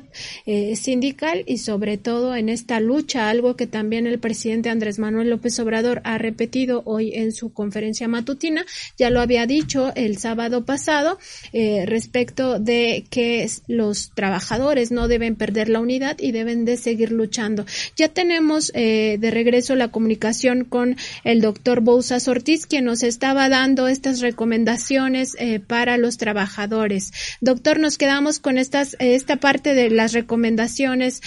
hacia los trabajadores. Pues sí, es una condición difícil, porque estamos hablando de décadas de corrupción, de décadas de sometimiento. Eh, y eso, bueno, es un problema cultural que no nada más se nos da en los petroleros pero mm, tendrá que cambiar. No hay mal que dure 100 años. Doctor, ¿tendría algún comentario final? No, nada más que desear que las cosas cambien, que los trabajadores tomen sus direcciones sindicales, que construyan sus sindicatos, que defiendan sus derechos. Doctor, le agradecemos mucho esta eh, comunicación y bueno, quedamos atentos a sus eh, posteriores participaciones. Muy buen día. Gracias. Hasta luego, doctor. Hasta luego. Pues sí, nuevamente eh, nos señala esto de que son los trabajadores quienes deben de proponer y además sobre todo garantizar sus propios derechos laborales. Él eh, dice que el papel de la autoridad eh, laboral no debe de ir más allá de la eh, fiscalización en torno a lo que ocurre, eh, pues no solamente en los procesos eh, sindicales, sino incluso en la transparencia y rendición de cuentas de todos los recursos que manejan estos eh, grandes sindicatos. él señala que la autoridad no tiene por qué inmiscuirse ni tampoco proponer o generar plantillas con propuestas sindicales, sino más bien simplemente ser como observadores y fiscalizadores y hasta ahí quedará su papel. Por eso eh, digamos que le pone la carga y la responsabilidad a los trabajadores. Dice, son ellos quienes deben de luchar por sus derechos laborales, Erika. Así es, y bueno, es algo que también ya nos comentaba el doctor Manuel Fuentes, este respeto a la autonomía sindical, creo que estamos o que coincidimos en este sentido, pero bueno, también eh, este este eh, trabajo de fiscalización debe ser pues muy puntual por parte de la Secretaría del Trabajo y de este consejo que va a estar al pendiente. A mí se me hacen pocos, eh, 400 funcionarios de la Secretaría al pendiente de estas votaciones que yo creo que eh, por la modalidad y por este trabajo que se ha hecho de llevar a cabo o de desarrollar una plataforma, pues es histórico y después de 24 años, 26 años que estuvo al frente Carlos Romero de Champs, pues hay que estar muy al pendientes, pero eh, el trabajo de fiscalización sí debe ser muy puntual y bueno, es alarmante este número de quejas que nos mencionaba el doctor Manuel Fuentes, tres, 730 eh, quejas planteadas por los trabajadores hay que ver qué se hace con esto, eh, con estas denuncias, con estos eh, señalamientos por parte de los trabajadores y hacia dónde lleva todo este proceso que va a culminar el 31 de enero de 2022. Sobre todo que se erradiquen estas prácticas violentas, ya se han dado en otros procesos amenazas, eh, incluso eh, pues personal despedido por intentar democratizar los sindicatos. El presidente López Obrador incluso también se refería a este tema, eh, diciendo que pues las luchas son de años y bueno pues ahí está en la cancha de los trabajadores lo que ocurra el próximo mes de enero. Vamos a escuchar la tercera entrevista que tenemos preparada sobre este tema. Es con eh, el ingeniero Ramón Centeno, él es ingeniero industrial eh, por el Instituto Politécnico Nacional y trabajador jubilado de Petróleos Mexicanos, quien eh, nos da su opinión sobre el próximo proceso electoral en este sindicato y sobre todo también acerca de la figura de Carlos Romero de Champs. Adelante, por favor. Eh, las elecciones que están llevando a cabo ahorita la está controlando al 100% Romero de Champs, la gente de Romero de Champs. Romero de Champs sigue presente ahí, aunque no sea físicamente. Toda su gente, en todas las sesiones, él los puso. Y el control es muy riguroso, es muy estricto cuando él impone a un secretario general de una sección, lo hace a través de muchos filtros, porque, como dicen aquí en el medio petrolero, las orejas sobran. Entonces nadie puede escaparse a, la fiscalización de Romero de Sanz, porque eh, el, el, mínimo signo de disidencia ya no digamos democrática, sino también dentro de los intereses charros, él los expulsa y los, los aleja de, de la vida petrolera de la forma más rápida y fulminante, de modo que los que están ahorita organizando las elecciones, llevando a cabo las elecciones, son gente de Romero Shams y hay uno que otro por ahí que se quiere colar, que es que pretende, vamos a decir, un cambio, no necesariamente la democracia sindical, pero un cambio. Y esos pocos están siendo bloqueados. De modo que no, no hay un proceso limpio, ni quien piense en que va a haber una elección democrática. Eso, es una cosa casi imposible en este momento. Eh, Robert Chávez físicamente no está ahí, pero la gente que quedó es su gente, son sus costumbres, es el charrismo, es la opresión, es eh, la corrupción, es el bandidaje abierto. Todo eso es lo que representan los ahorita. Y no son gentes que tengan esa ideología necesariamente, sino que son la gente que él dejó con esas costumbres, de modo que no, no es gente nueva y no, no hay visos de, de cambio. Además, para mi punto de vista, para mi criterio, María Alcalde es totalmente inepta, es, es irrelevante en, el trabajo sindical. Yo desconozco, sí desconozco por qué la nombraron eh, secretaria del Trabajo. Supongo que porque es hija de alcalde. El abogado alcalde es un alcalde perdón, es un abogado muy reconocido en el medio obrero, que por cierto han salido reportes de que él es un patrón inflexible y, dictatorial al interior de su despacho, pero esa es una cosa aparte. Lo único que puedo decir es que a Mario Alcalde le queda muy grande, cuando menos, el conflicto petrolero. Y su, su, su actitud, su actuación ahí es poco menos que irrelevante. Lo único que hace es convalidar el, el poderío del sindicato petrolero. No hace más que eso. Ahí el control de, de los charros es férreo. Es muy categórico, férreo, violento y no permite la menor posibilidad de, de, de pensar diferente, de disidencia. Eh, cada que hay un cambio de gobierno, cada que hay un cambio sexenal, un cambio de presidente de la República, todos los petroleros, los dirigentes sindicales y las bases están esperando qué señal manda el nuevo presidente para ver,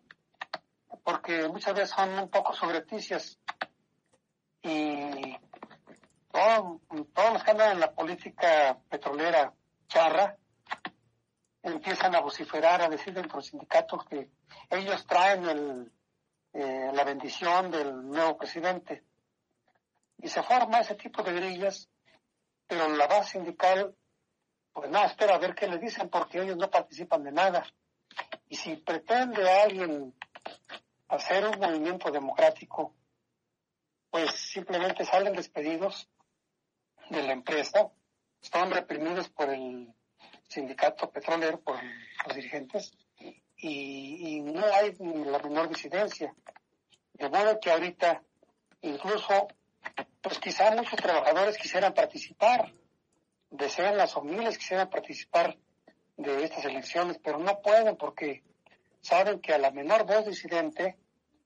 eh, empresa y sindicatos confabulan para sacarlos. Lo menos que les pudiera pasar es que los manden muy lejos de su sección sindical o les quiten los derechos sindicales por algunos años o, o los dejen congelados de nivel,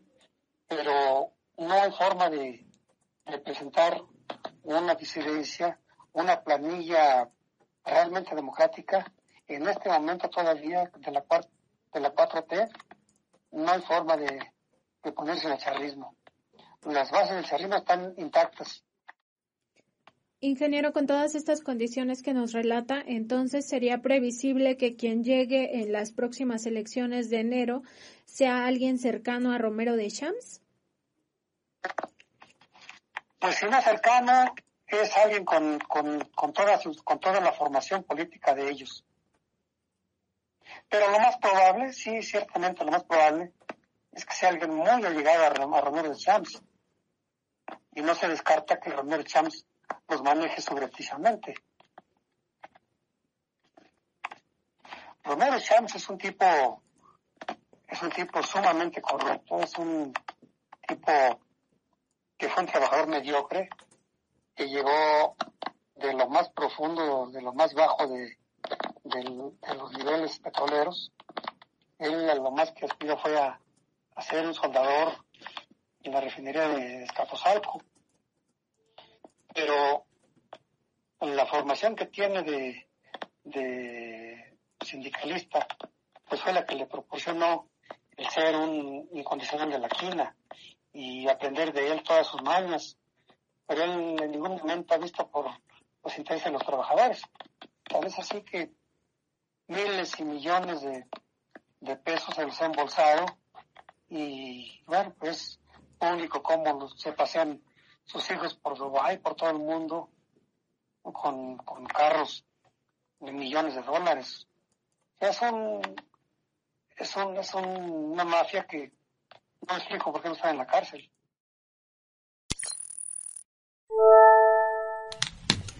Una mafia eh, de la que habla precisamente el ingeniero eh, Ramón Centeno, que no se ha acabado en Petróleos Mexicanos, Erika Ramírez, y que, eh, bueno, esperemos que el proceso de democratización que viene eh, a continuación, pues sirva para limpiar a este gran sindicato petrolero y sobre todo, pues, a eh, toda esta estela de corrupción que ha habido en torno a los líderes, quienes han estado al frente. Y nada más como muestra de ello, bueno, en contralínea hemos dado cuenta de este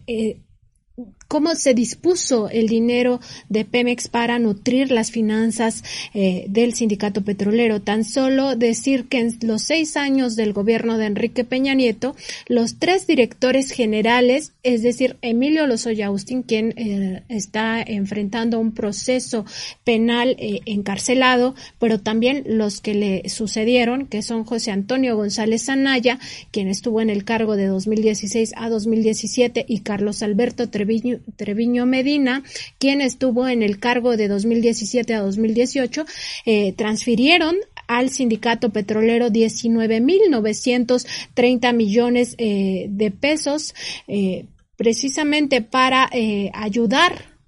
esta es la condición que dicen en la pantalla estamos viendo el esquema ojalá podamos verlo eh, de forma eh, completa eh, cómo estas ayudas al sindicato de trabajadores petroleros pues al final terminaban en viajes al extranjero en compra de automóviles muy lujosos e incluso eh, pues en eh, otras eh, adquisiciones no sobre todo casas mansiones que de otra manera estos líderes sindicales no podrían adquirir Erika Ramírez. Así es te imaginas lo que es tener en el en tu poder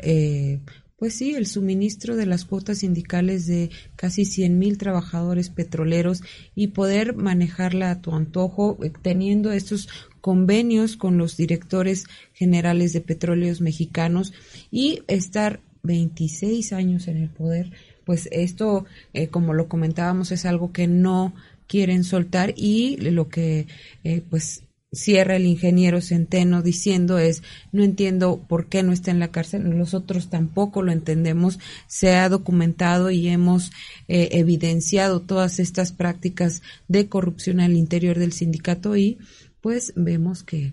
el señor sigue, pues ahorita ya eh, jubilado, ¿no? El Sindicato eh, de Trabajadores Petroleros de la República Mexicana y el líder sindical han sido denunciados ante la Fiscalía General de la República por este manejo millonario que ya comentabas, Erika Ramírez. Y bueno, para poner eh, un botón de muestra de cómo se gastaban estos recursos, tan solo entre el 2 y el 6 de agosto de 2018, cuando Andrés Manuel López Obrador apenas tenía dos meses de haber ganado las elecciones que eh, lo llevarían a la presidencia de la República,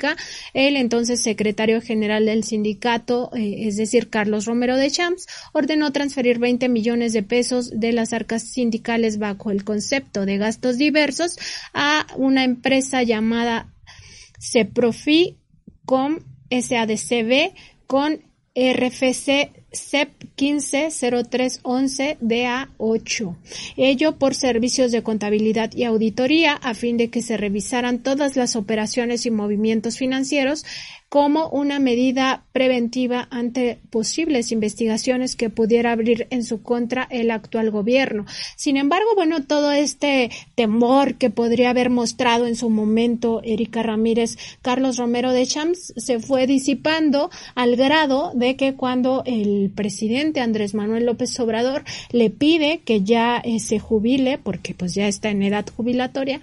pues hace una triquiñuela, no sé si lo recuerdas, eh, que es eh, pedir o solicitarle a Petróleos Mexicanos sus vacaciones, que no había tenido en muchísimos años, lo que daba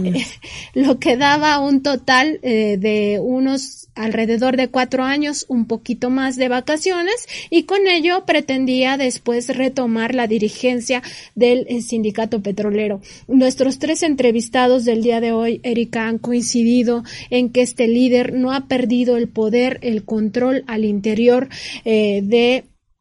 este sindicato y sobre todo, bueno, decir que quien posiblemente llegará, al menos nosotros hemos dado cuenta de esta reunión del 3 de diciembre de este 2021, es decir, apenas unos días atrás, hace un par de semanas, pues se reúnen los 36 dirigentes eh, sindicales seccionales y acuerdan eh, por voto eh, abierto y además a mano alzada que sea eh, Ricardo Aldana quien eh, eh, ocupe esta posición de ser su candidato único, pues ya prácticamente decidiendo que sea él quien lleve pues este sindicato de aquí en adelante, al menos hasta que haya unas próximas elecciones, porque si bien habría una participación de algunos opositores, pues es una realidad que quienes siguen mandando en el sindicato petrolero pues son estos líderes seccionales y además con estas actitudes o estas acciones que ya les comentábamos de la sección 10, eh, cómo le han pedido eh, pues los datos biométricos a todos sus agremiados y esto podría llevar a que la aplicación, es decir, este voto que se va a dar electrónicamente, pues pudiera ser eh, violado por eh, esta eh, sección o algunas otras secciones, si es que eso ocurre en otros lugares, pues porque ya tienen a la mano la huella digital y hasta la fecha pues no se ha informado si además era con otros datos biométricos. A ellos los sometían a, eh, pues sí, eh, presentar los cinco, eh, las cinco huellas registrarlas eh, las cinco huellas de la mano derecha y además les tomaban una fotografía. Ellos no saben si esto también recogía los datos biométricos como del iris, eh, en fin, o sea, hay una preocupación real en torno a lo que va a ocurrir y sobre todo, bueno, decir este manejo financiero que tenían en el pasado, Erika, que les eh, llevó a obtener casi 20 mil millones de pesos en estas tres administraciones de petróleos mexicanos. Me parece que se habla muchísimo de cómo eh, Emilio Lozoya Austin pues eh, corrompió las finanzas de petróleos mexicanos. No se observa qué pasó con los otros dos exdirectores y bueno, aquí hay una muestra de cómo siguieron financiando al sindicato petrolero. Así es, bueno, vemos que estas prácticas tienen que ver mucho con el estilo priista que dominó en el periodo, bueno, pues sobre todo este en este último periodo del neoliberalismo y bueno eh, no no han dejado de hacerlas no han dejado de cometerlas. Yo creo que es muy grave lo que está ocurriendo lo que nos están denunciando estas más de 730 quejas de trabajadores eh, petroleros en donde pues acusan este tipo de abusos. Y bueno para seguir hablando de quién era Carlos Romero de Champs y eh, pues como referente de Ricardo Aldana quien al parecer será el próximo líder petrolero, de acuerdo con los expedientes judiciales en contra de este personaje, Romero de Champs, actualmente sujeto a proceso penal por los delitos de lavado de, de dinero, fraude y corrupción, se revela que entre 2013 y 2015 el sindicato realizó 12 transferencias a Estados Unidos por dos millones quinientos treinta y un mil dólares, poco más de 50 millones de, de pesos en beneficio del empresario George Muñoz con dirección en Washington 1603 y bueno, este nombre coincide con quien fuera el asistente del secretario del Tesoro en el gobierno demócrata de Bill Clinton, Nancy. Eh, pues ahí nos damos cuenta con este reportaje que publicó Miguel Vadillo en las páginas de Contralínea cómo podían hacer uso indiscriminado de eh, los recursos del sindicato, que hay que señalarlo muy puntualmente, eran las cuotas de los trabajadores las cuotas y también este recurso que eh, sistemáticamente le entregaba petróleos mexicanos miles de millones de pesos. Y bueno para muestra de esto que comenta Erika de cómo se hacía un uso pues incluso patrimonial de un recurso que no era de ellos pues nada más decir que entre el 5 de junio de 2012 y el 7 de diciembre de 2018 los familiares de Romero de Champs eh, se beneficiaron con el dinero de cuotas sindicales de los trabajadores petroleros entre ellos destaca el sobrino eh, de este ex líder eh, sindical eh, ya jubilado, quien lleva por nombre Víctor de Shams Durán, es jefe de servicios generales en Pemex con sede en Salamanca, quien recibió vía SPAY 27 depósitos por 659.500 pesos. Otro de los familiares beneficiados fue Juan Pablo Rodríguez de Shams, quien se desempeña como un broker independiente, o al menos así se presenta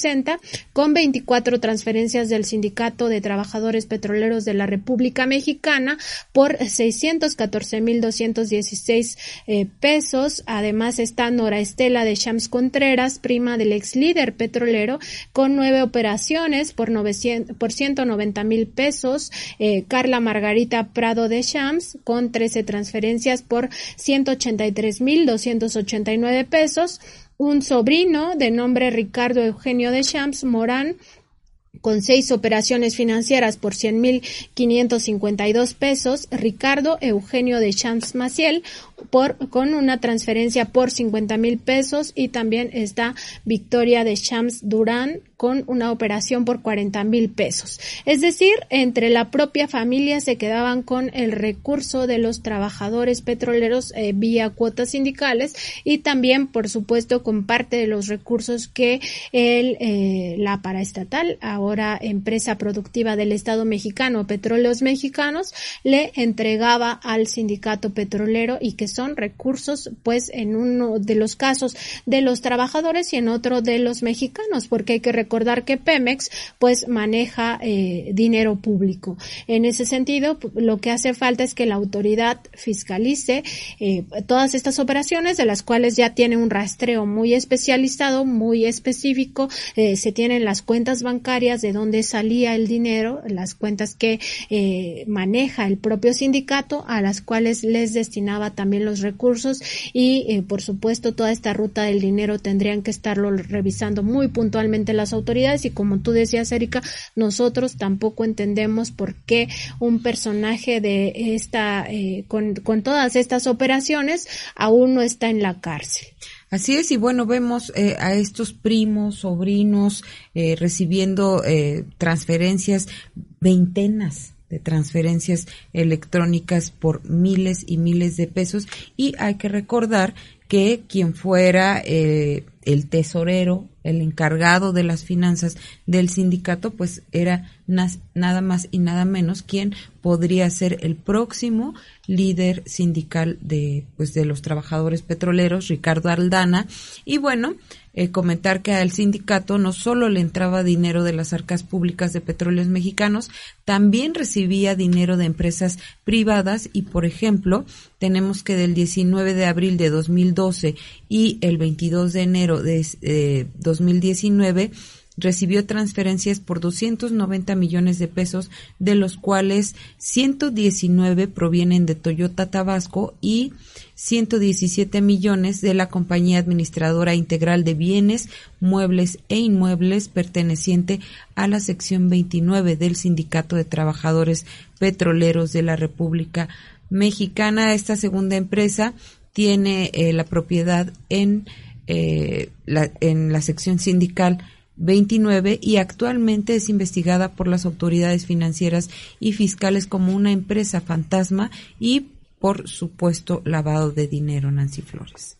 Y esto, eh, Erika, que señalas es muy importante que eh, nuestra audiencia pues lo tenga en cuenta. Quien llevaba las finanzas del sindicato petrolero y quien estuvo relacionado con el Pemex Gate, este fraude eh, que ocurrió a las finanzas de Pemex por más de 1.500 millones de pesos en el proceso electoral de 2000, pues es precisamente Ricardo Aldana. Es decir, no, no es cualquier personaje, es quien estuvo al frente de las finanzas por muchos años y quien eh, pues al final destinaba estos recursos a quien le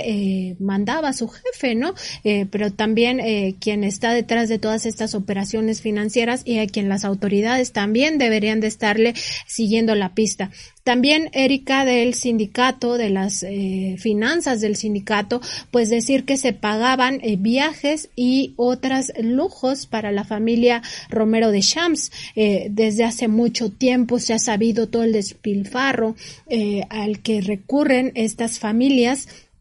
con eh, no solamente sus autos lujosos, eh, las propiedades que tienen también lujosísimas, eh, sino también eh, la visita que hacían a eh, hoteles, a eh, restaurantes costosísimos, la ropa de marca, de diseñador, eh, los bolsos eh, de una de las hijas de Carlos Romero de Champs que presumía, eh, sí, viajaba con sus mascotas, ¿no? En aviones, en aviones privados. privados. exactamente, relojes de, de marca, también muy costosos, eh, las vacaciones en fin, eh, parte de estos privilegios a los que tuvieron acceso, pues tiene que ver con la renta de aeronaves a cuenta del sindicato petrolero. Y en el seguimiento que han hecho las autoridades de esta ruta del dinero, pues se ha encontrado que no solamente Carlos Romero de Champs viajaba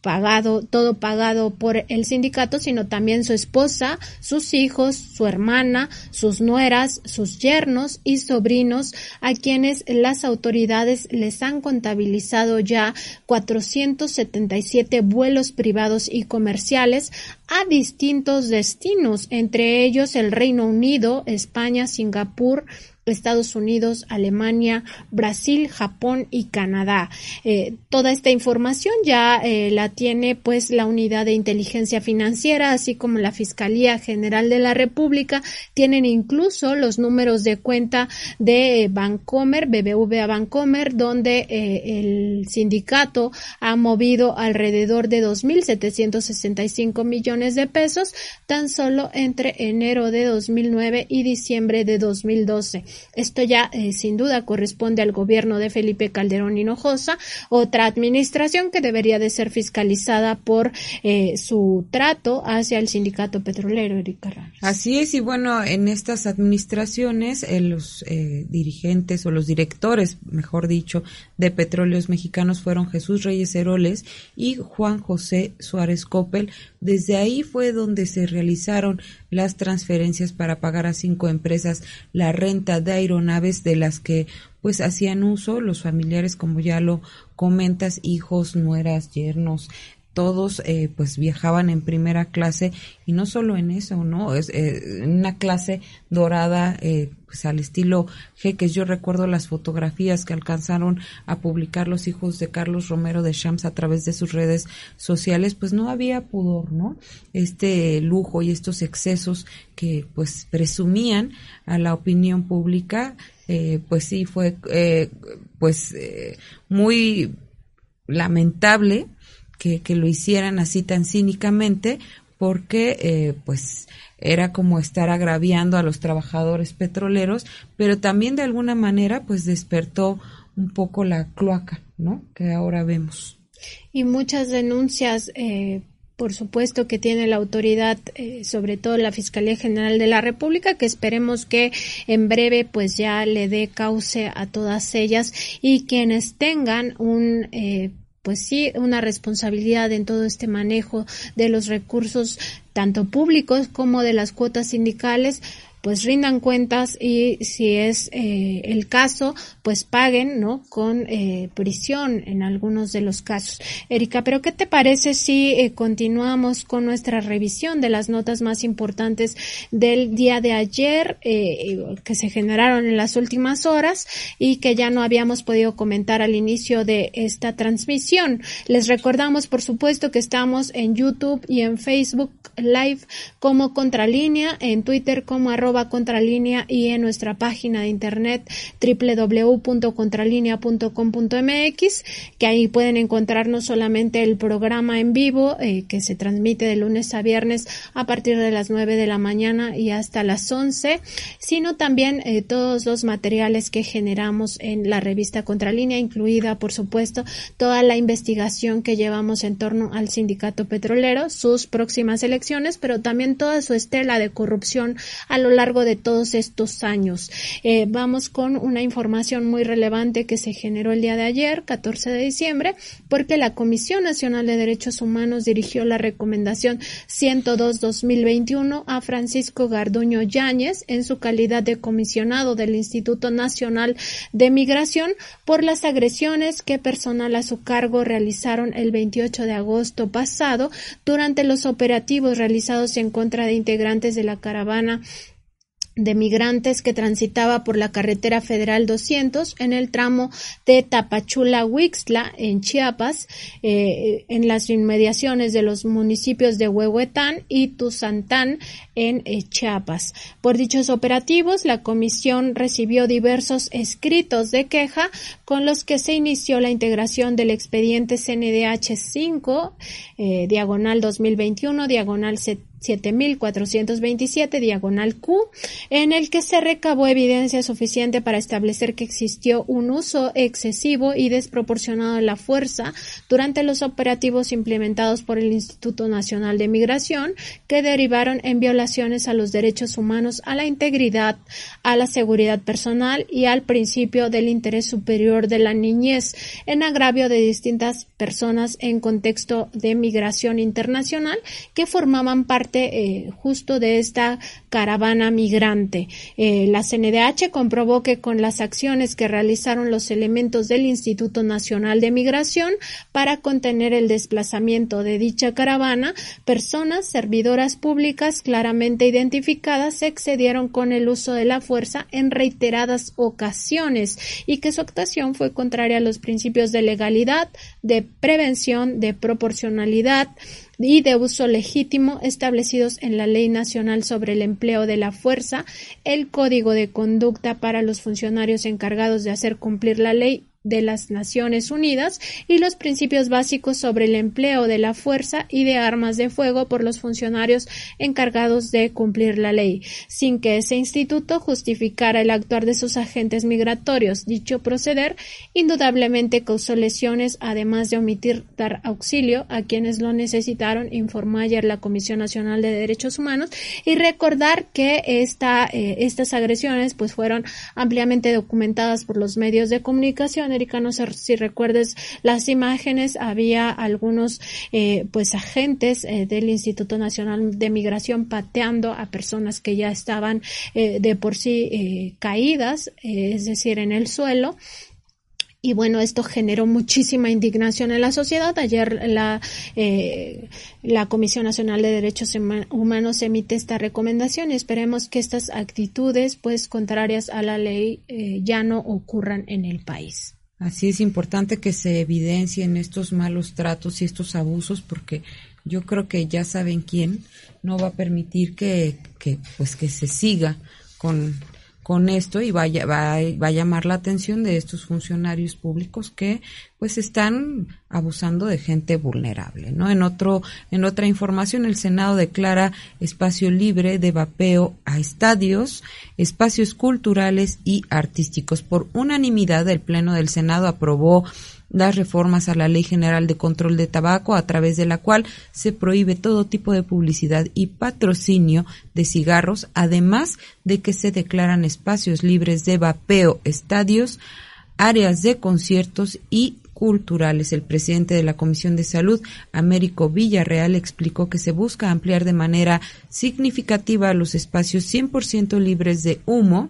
y emisiones, así como la eliminación de publicidad que fomenta el consumo del trabajo del tabaco y los daños que suponen en fumadores como aquellos que se exponen a lo que se conoce como humo de segunda mano. El priista Manuel Añorbe destacó que se busca proteger los derechos de los no fumadores y que puedan convivir en espacios 100% libres de humo de cigarro convencionales y emisiones de dispositivos electrónicos llamados vapeadores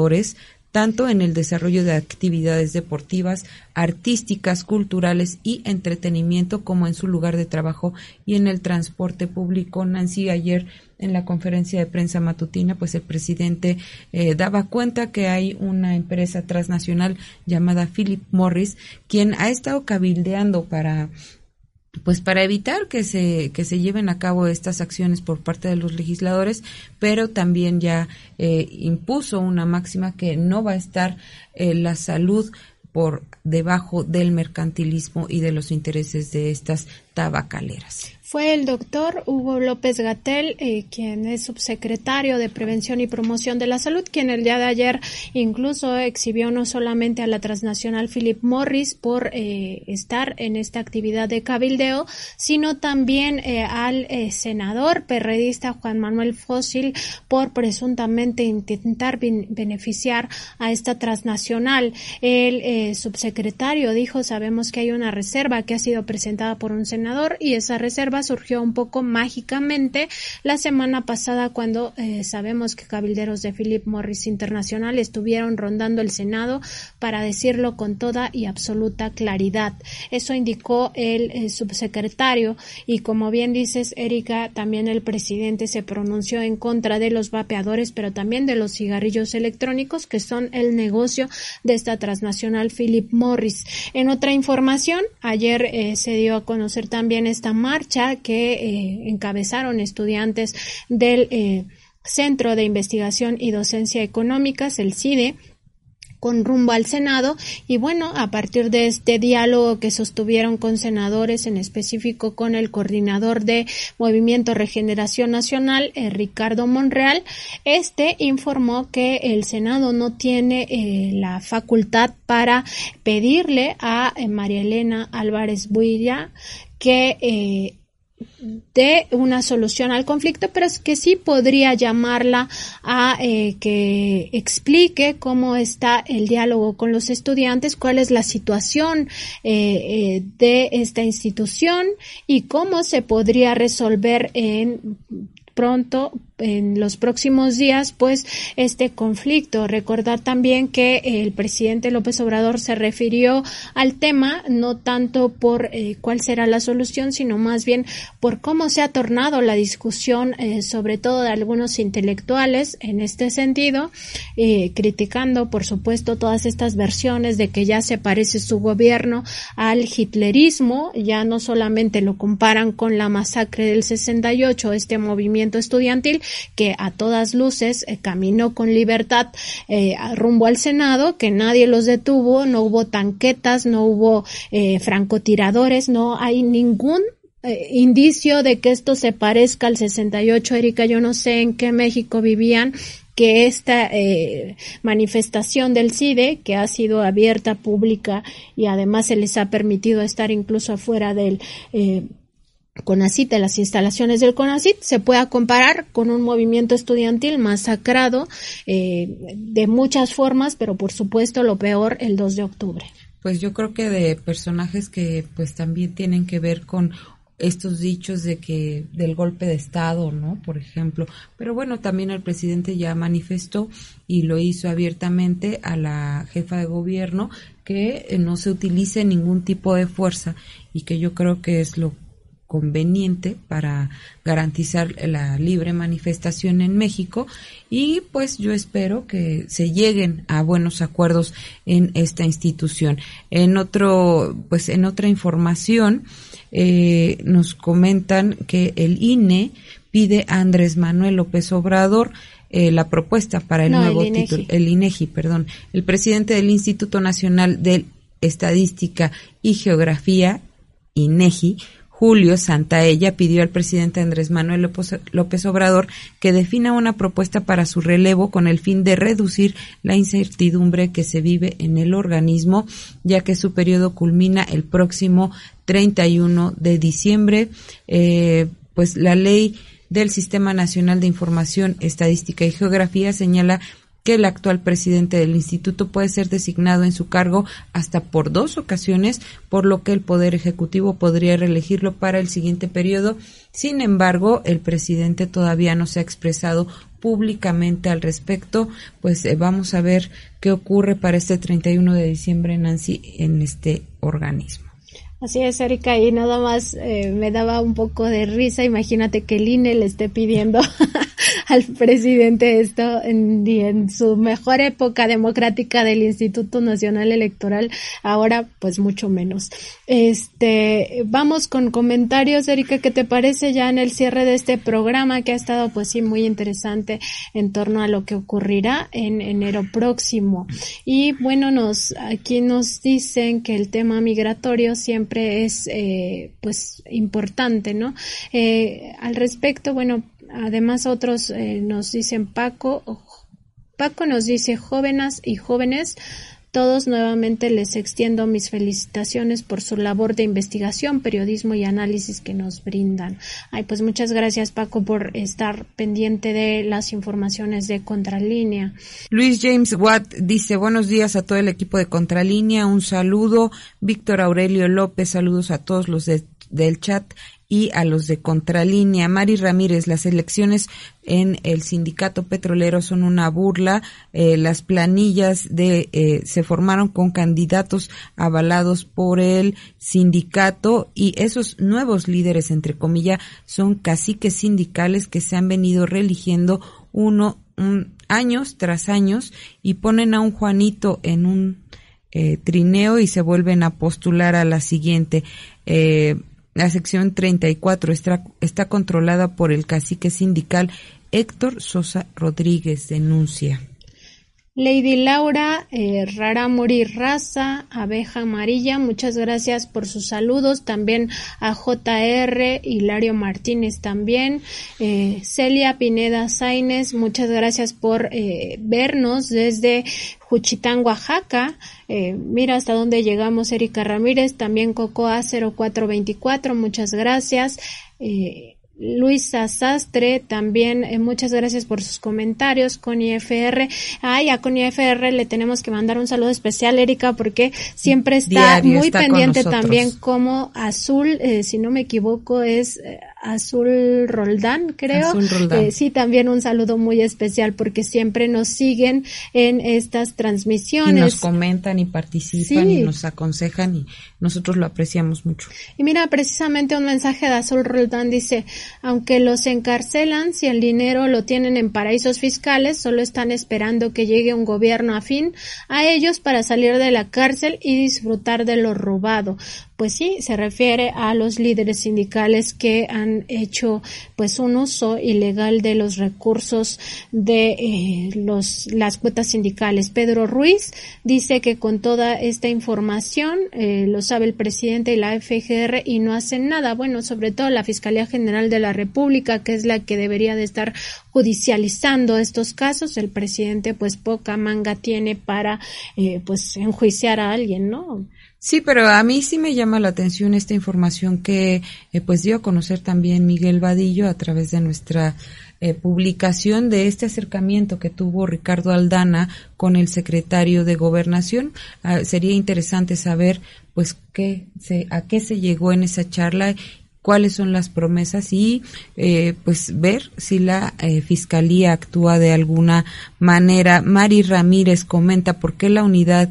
de inteligencia financiera no investiga a los candidatos que sigan la ruta del dinero. No solo es Ricardo Aldana, él es multimillonario, sino todos los caciques sindicales seccionales. Y bueno, eh, Víctor Aurelio le comenta que se tomaría como una persecución y que debe haber una denuncia. Esto también es interesante ver cómo pues nuestros eh, pues eh, quienes allegan al programa participan entre ellos mismos y eh, se abre todo un debate. Muchas gracias también a Jorge Flores Nava y con esto eh, pues ya damos por concluido este programa de eh, dedicado a las elecciones que van a haber en el sindicato petrolero y los invitamos para que el día de mañana nos acompañe. Vamos a tener un tema muy interesante en torno a la reforma militar, cuáles son eh, los principales cambios en la estructura tanto de la Sedena como de la Marina. Eh, también damos las gracias a nuestros compañeros en producción, Javier Alvarado, Indra Cirigo, Jordana González,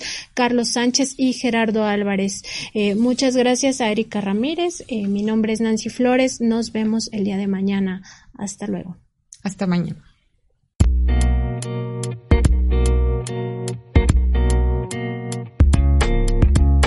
Contralínea Audio presentó el programa informativo de la revista Contralínea, Periodismo de Investigación.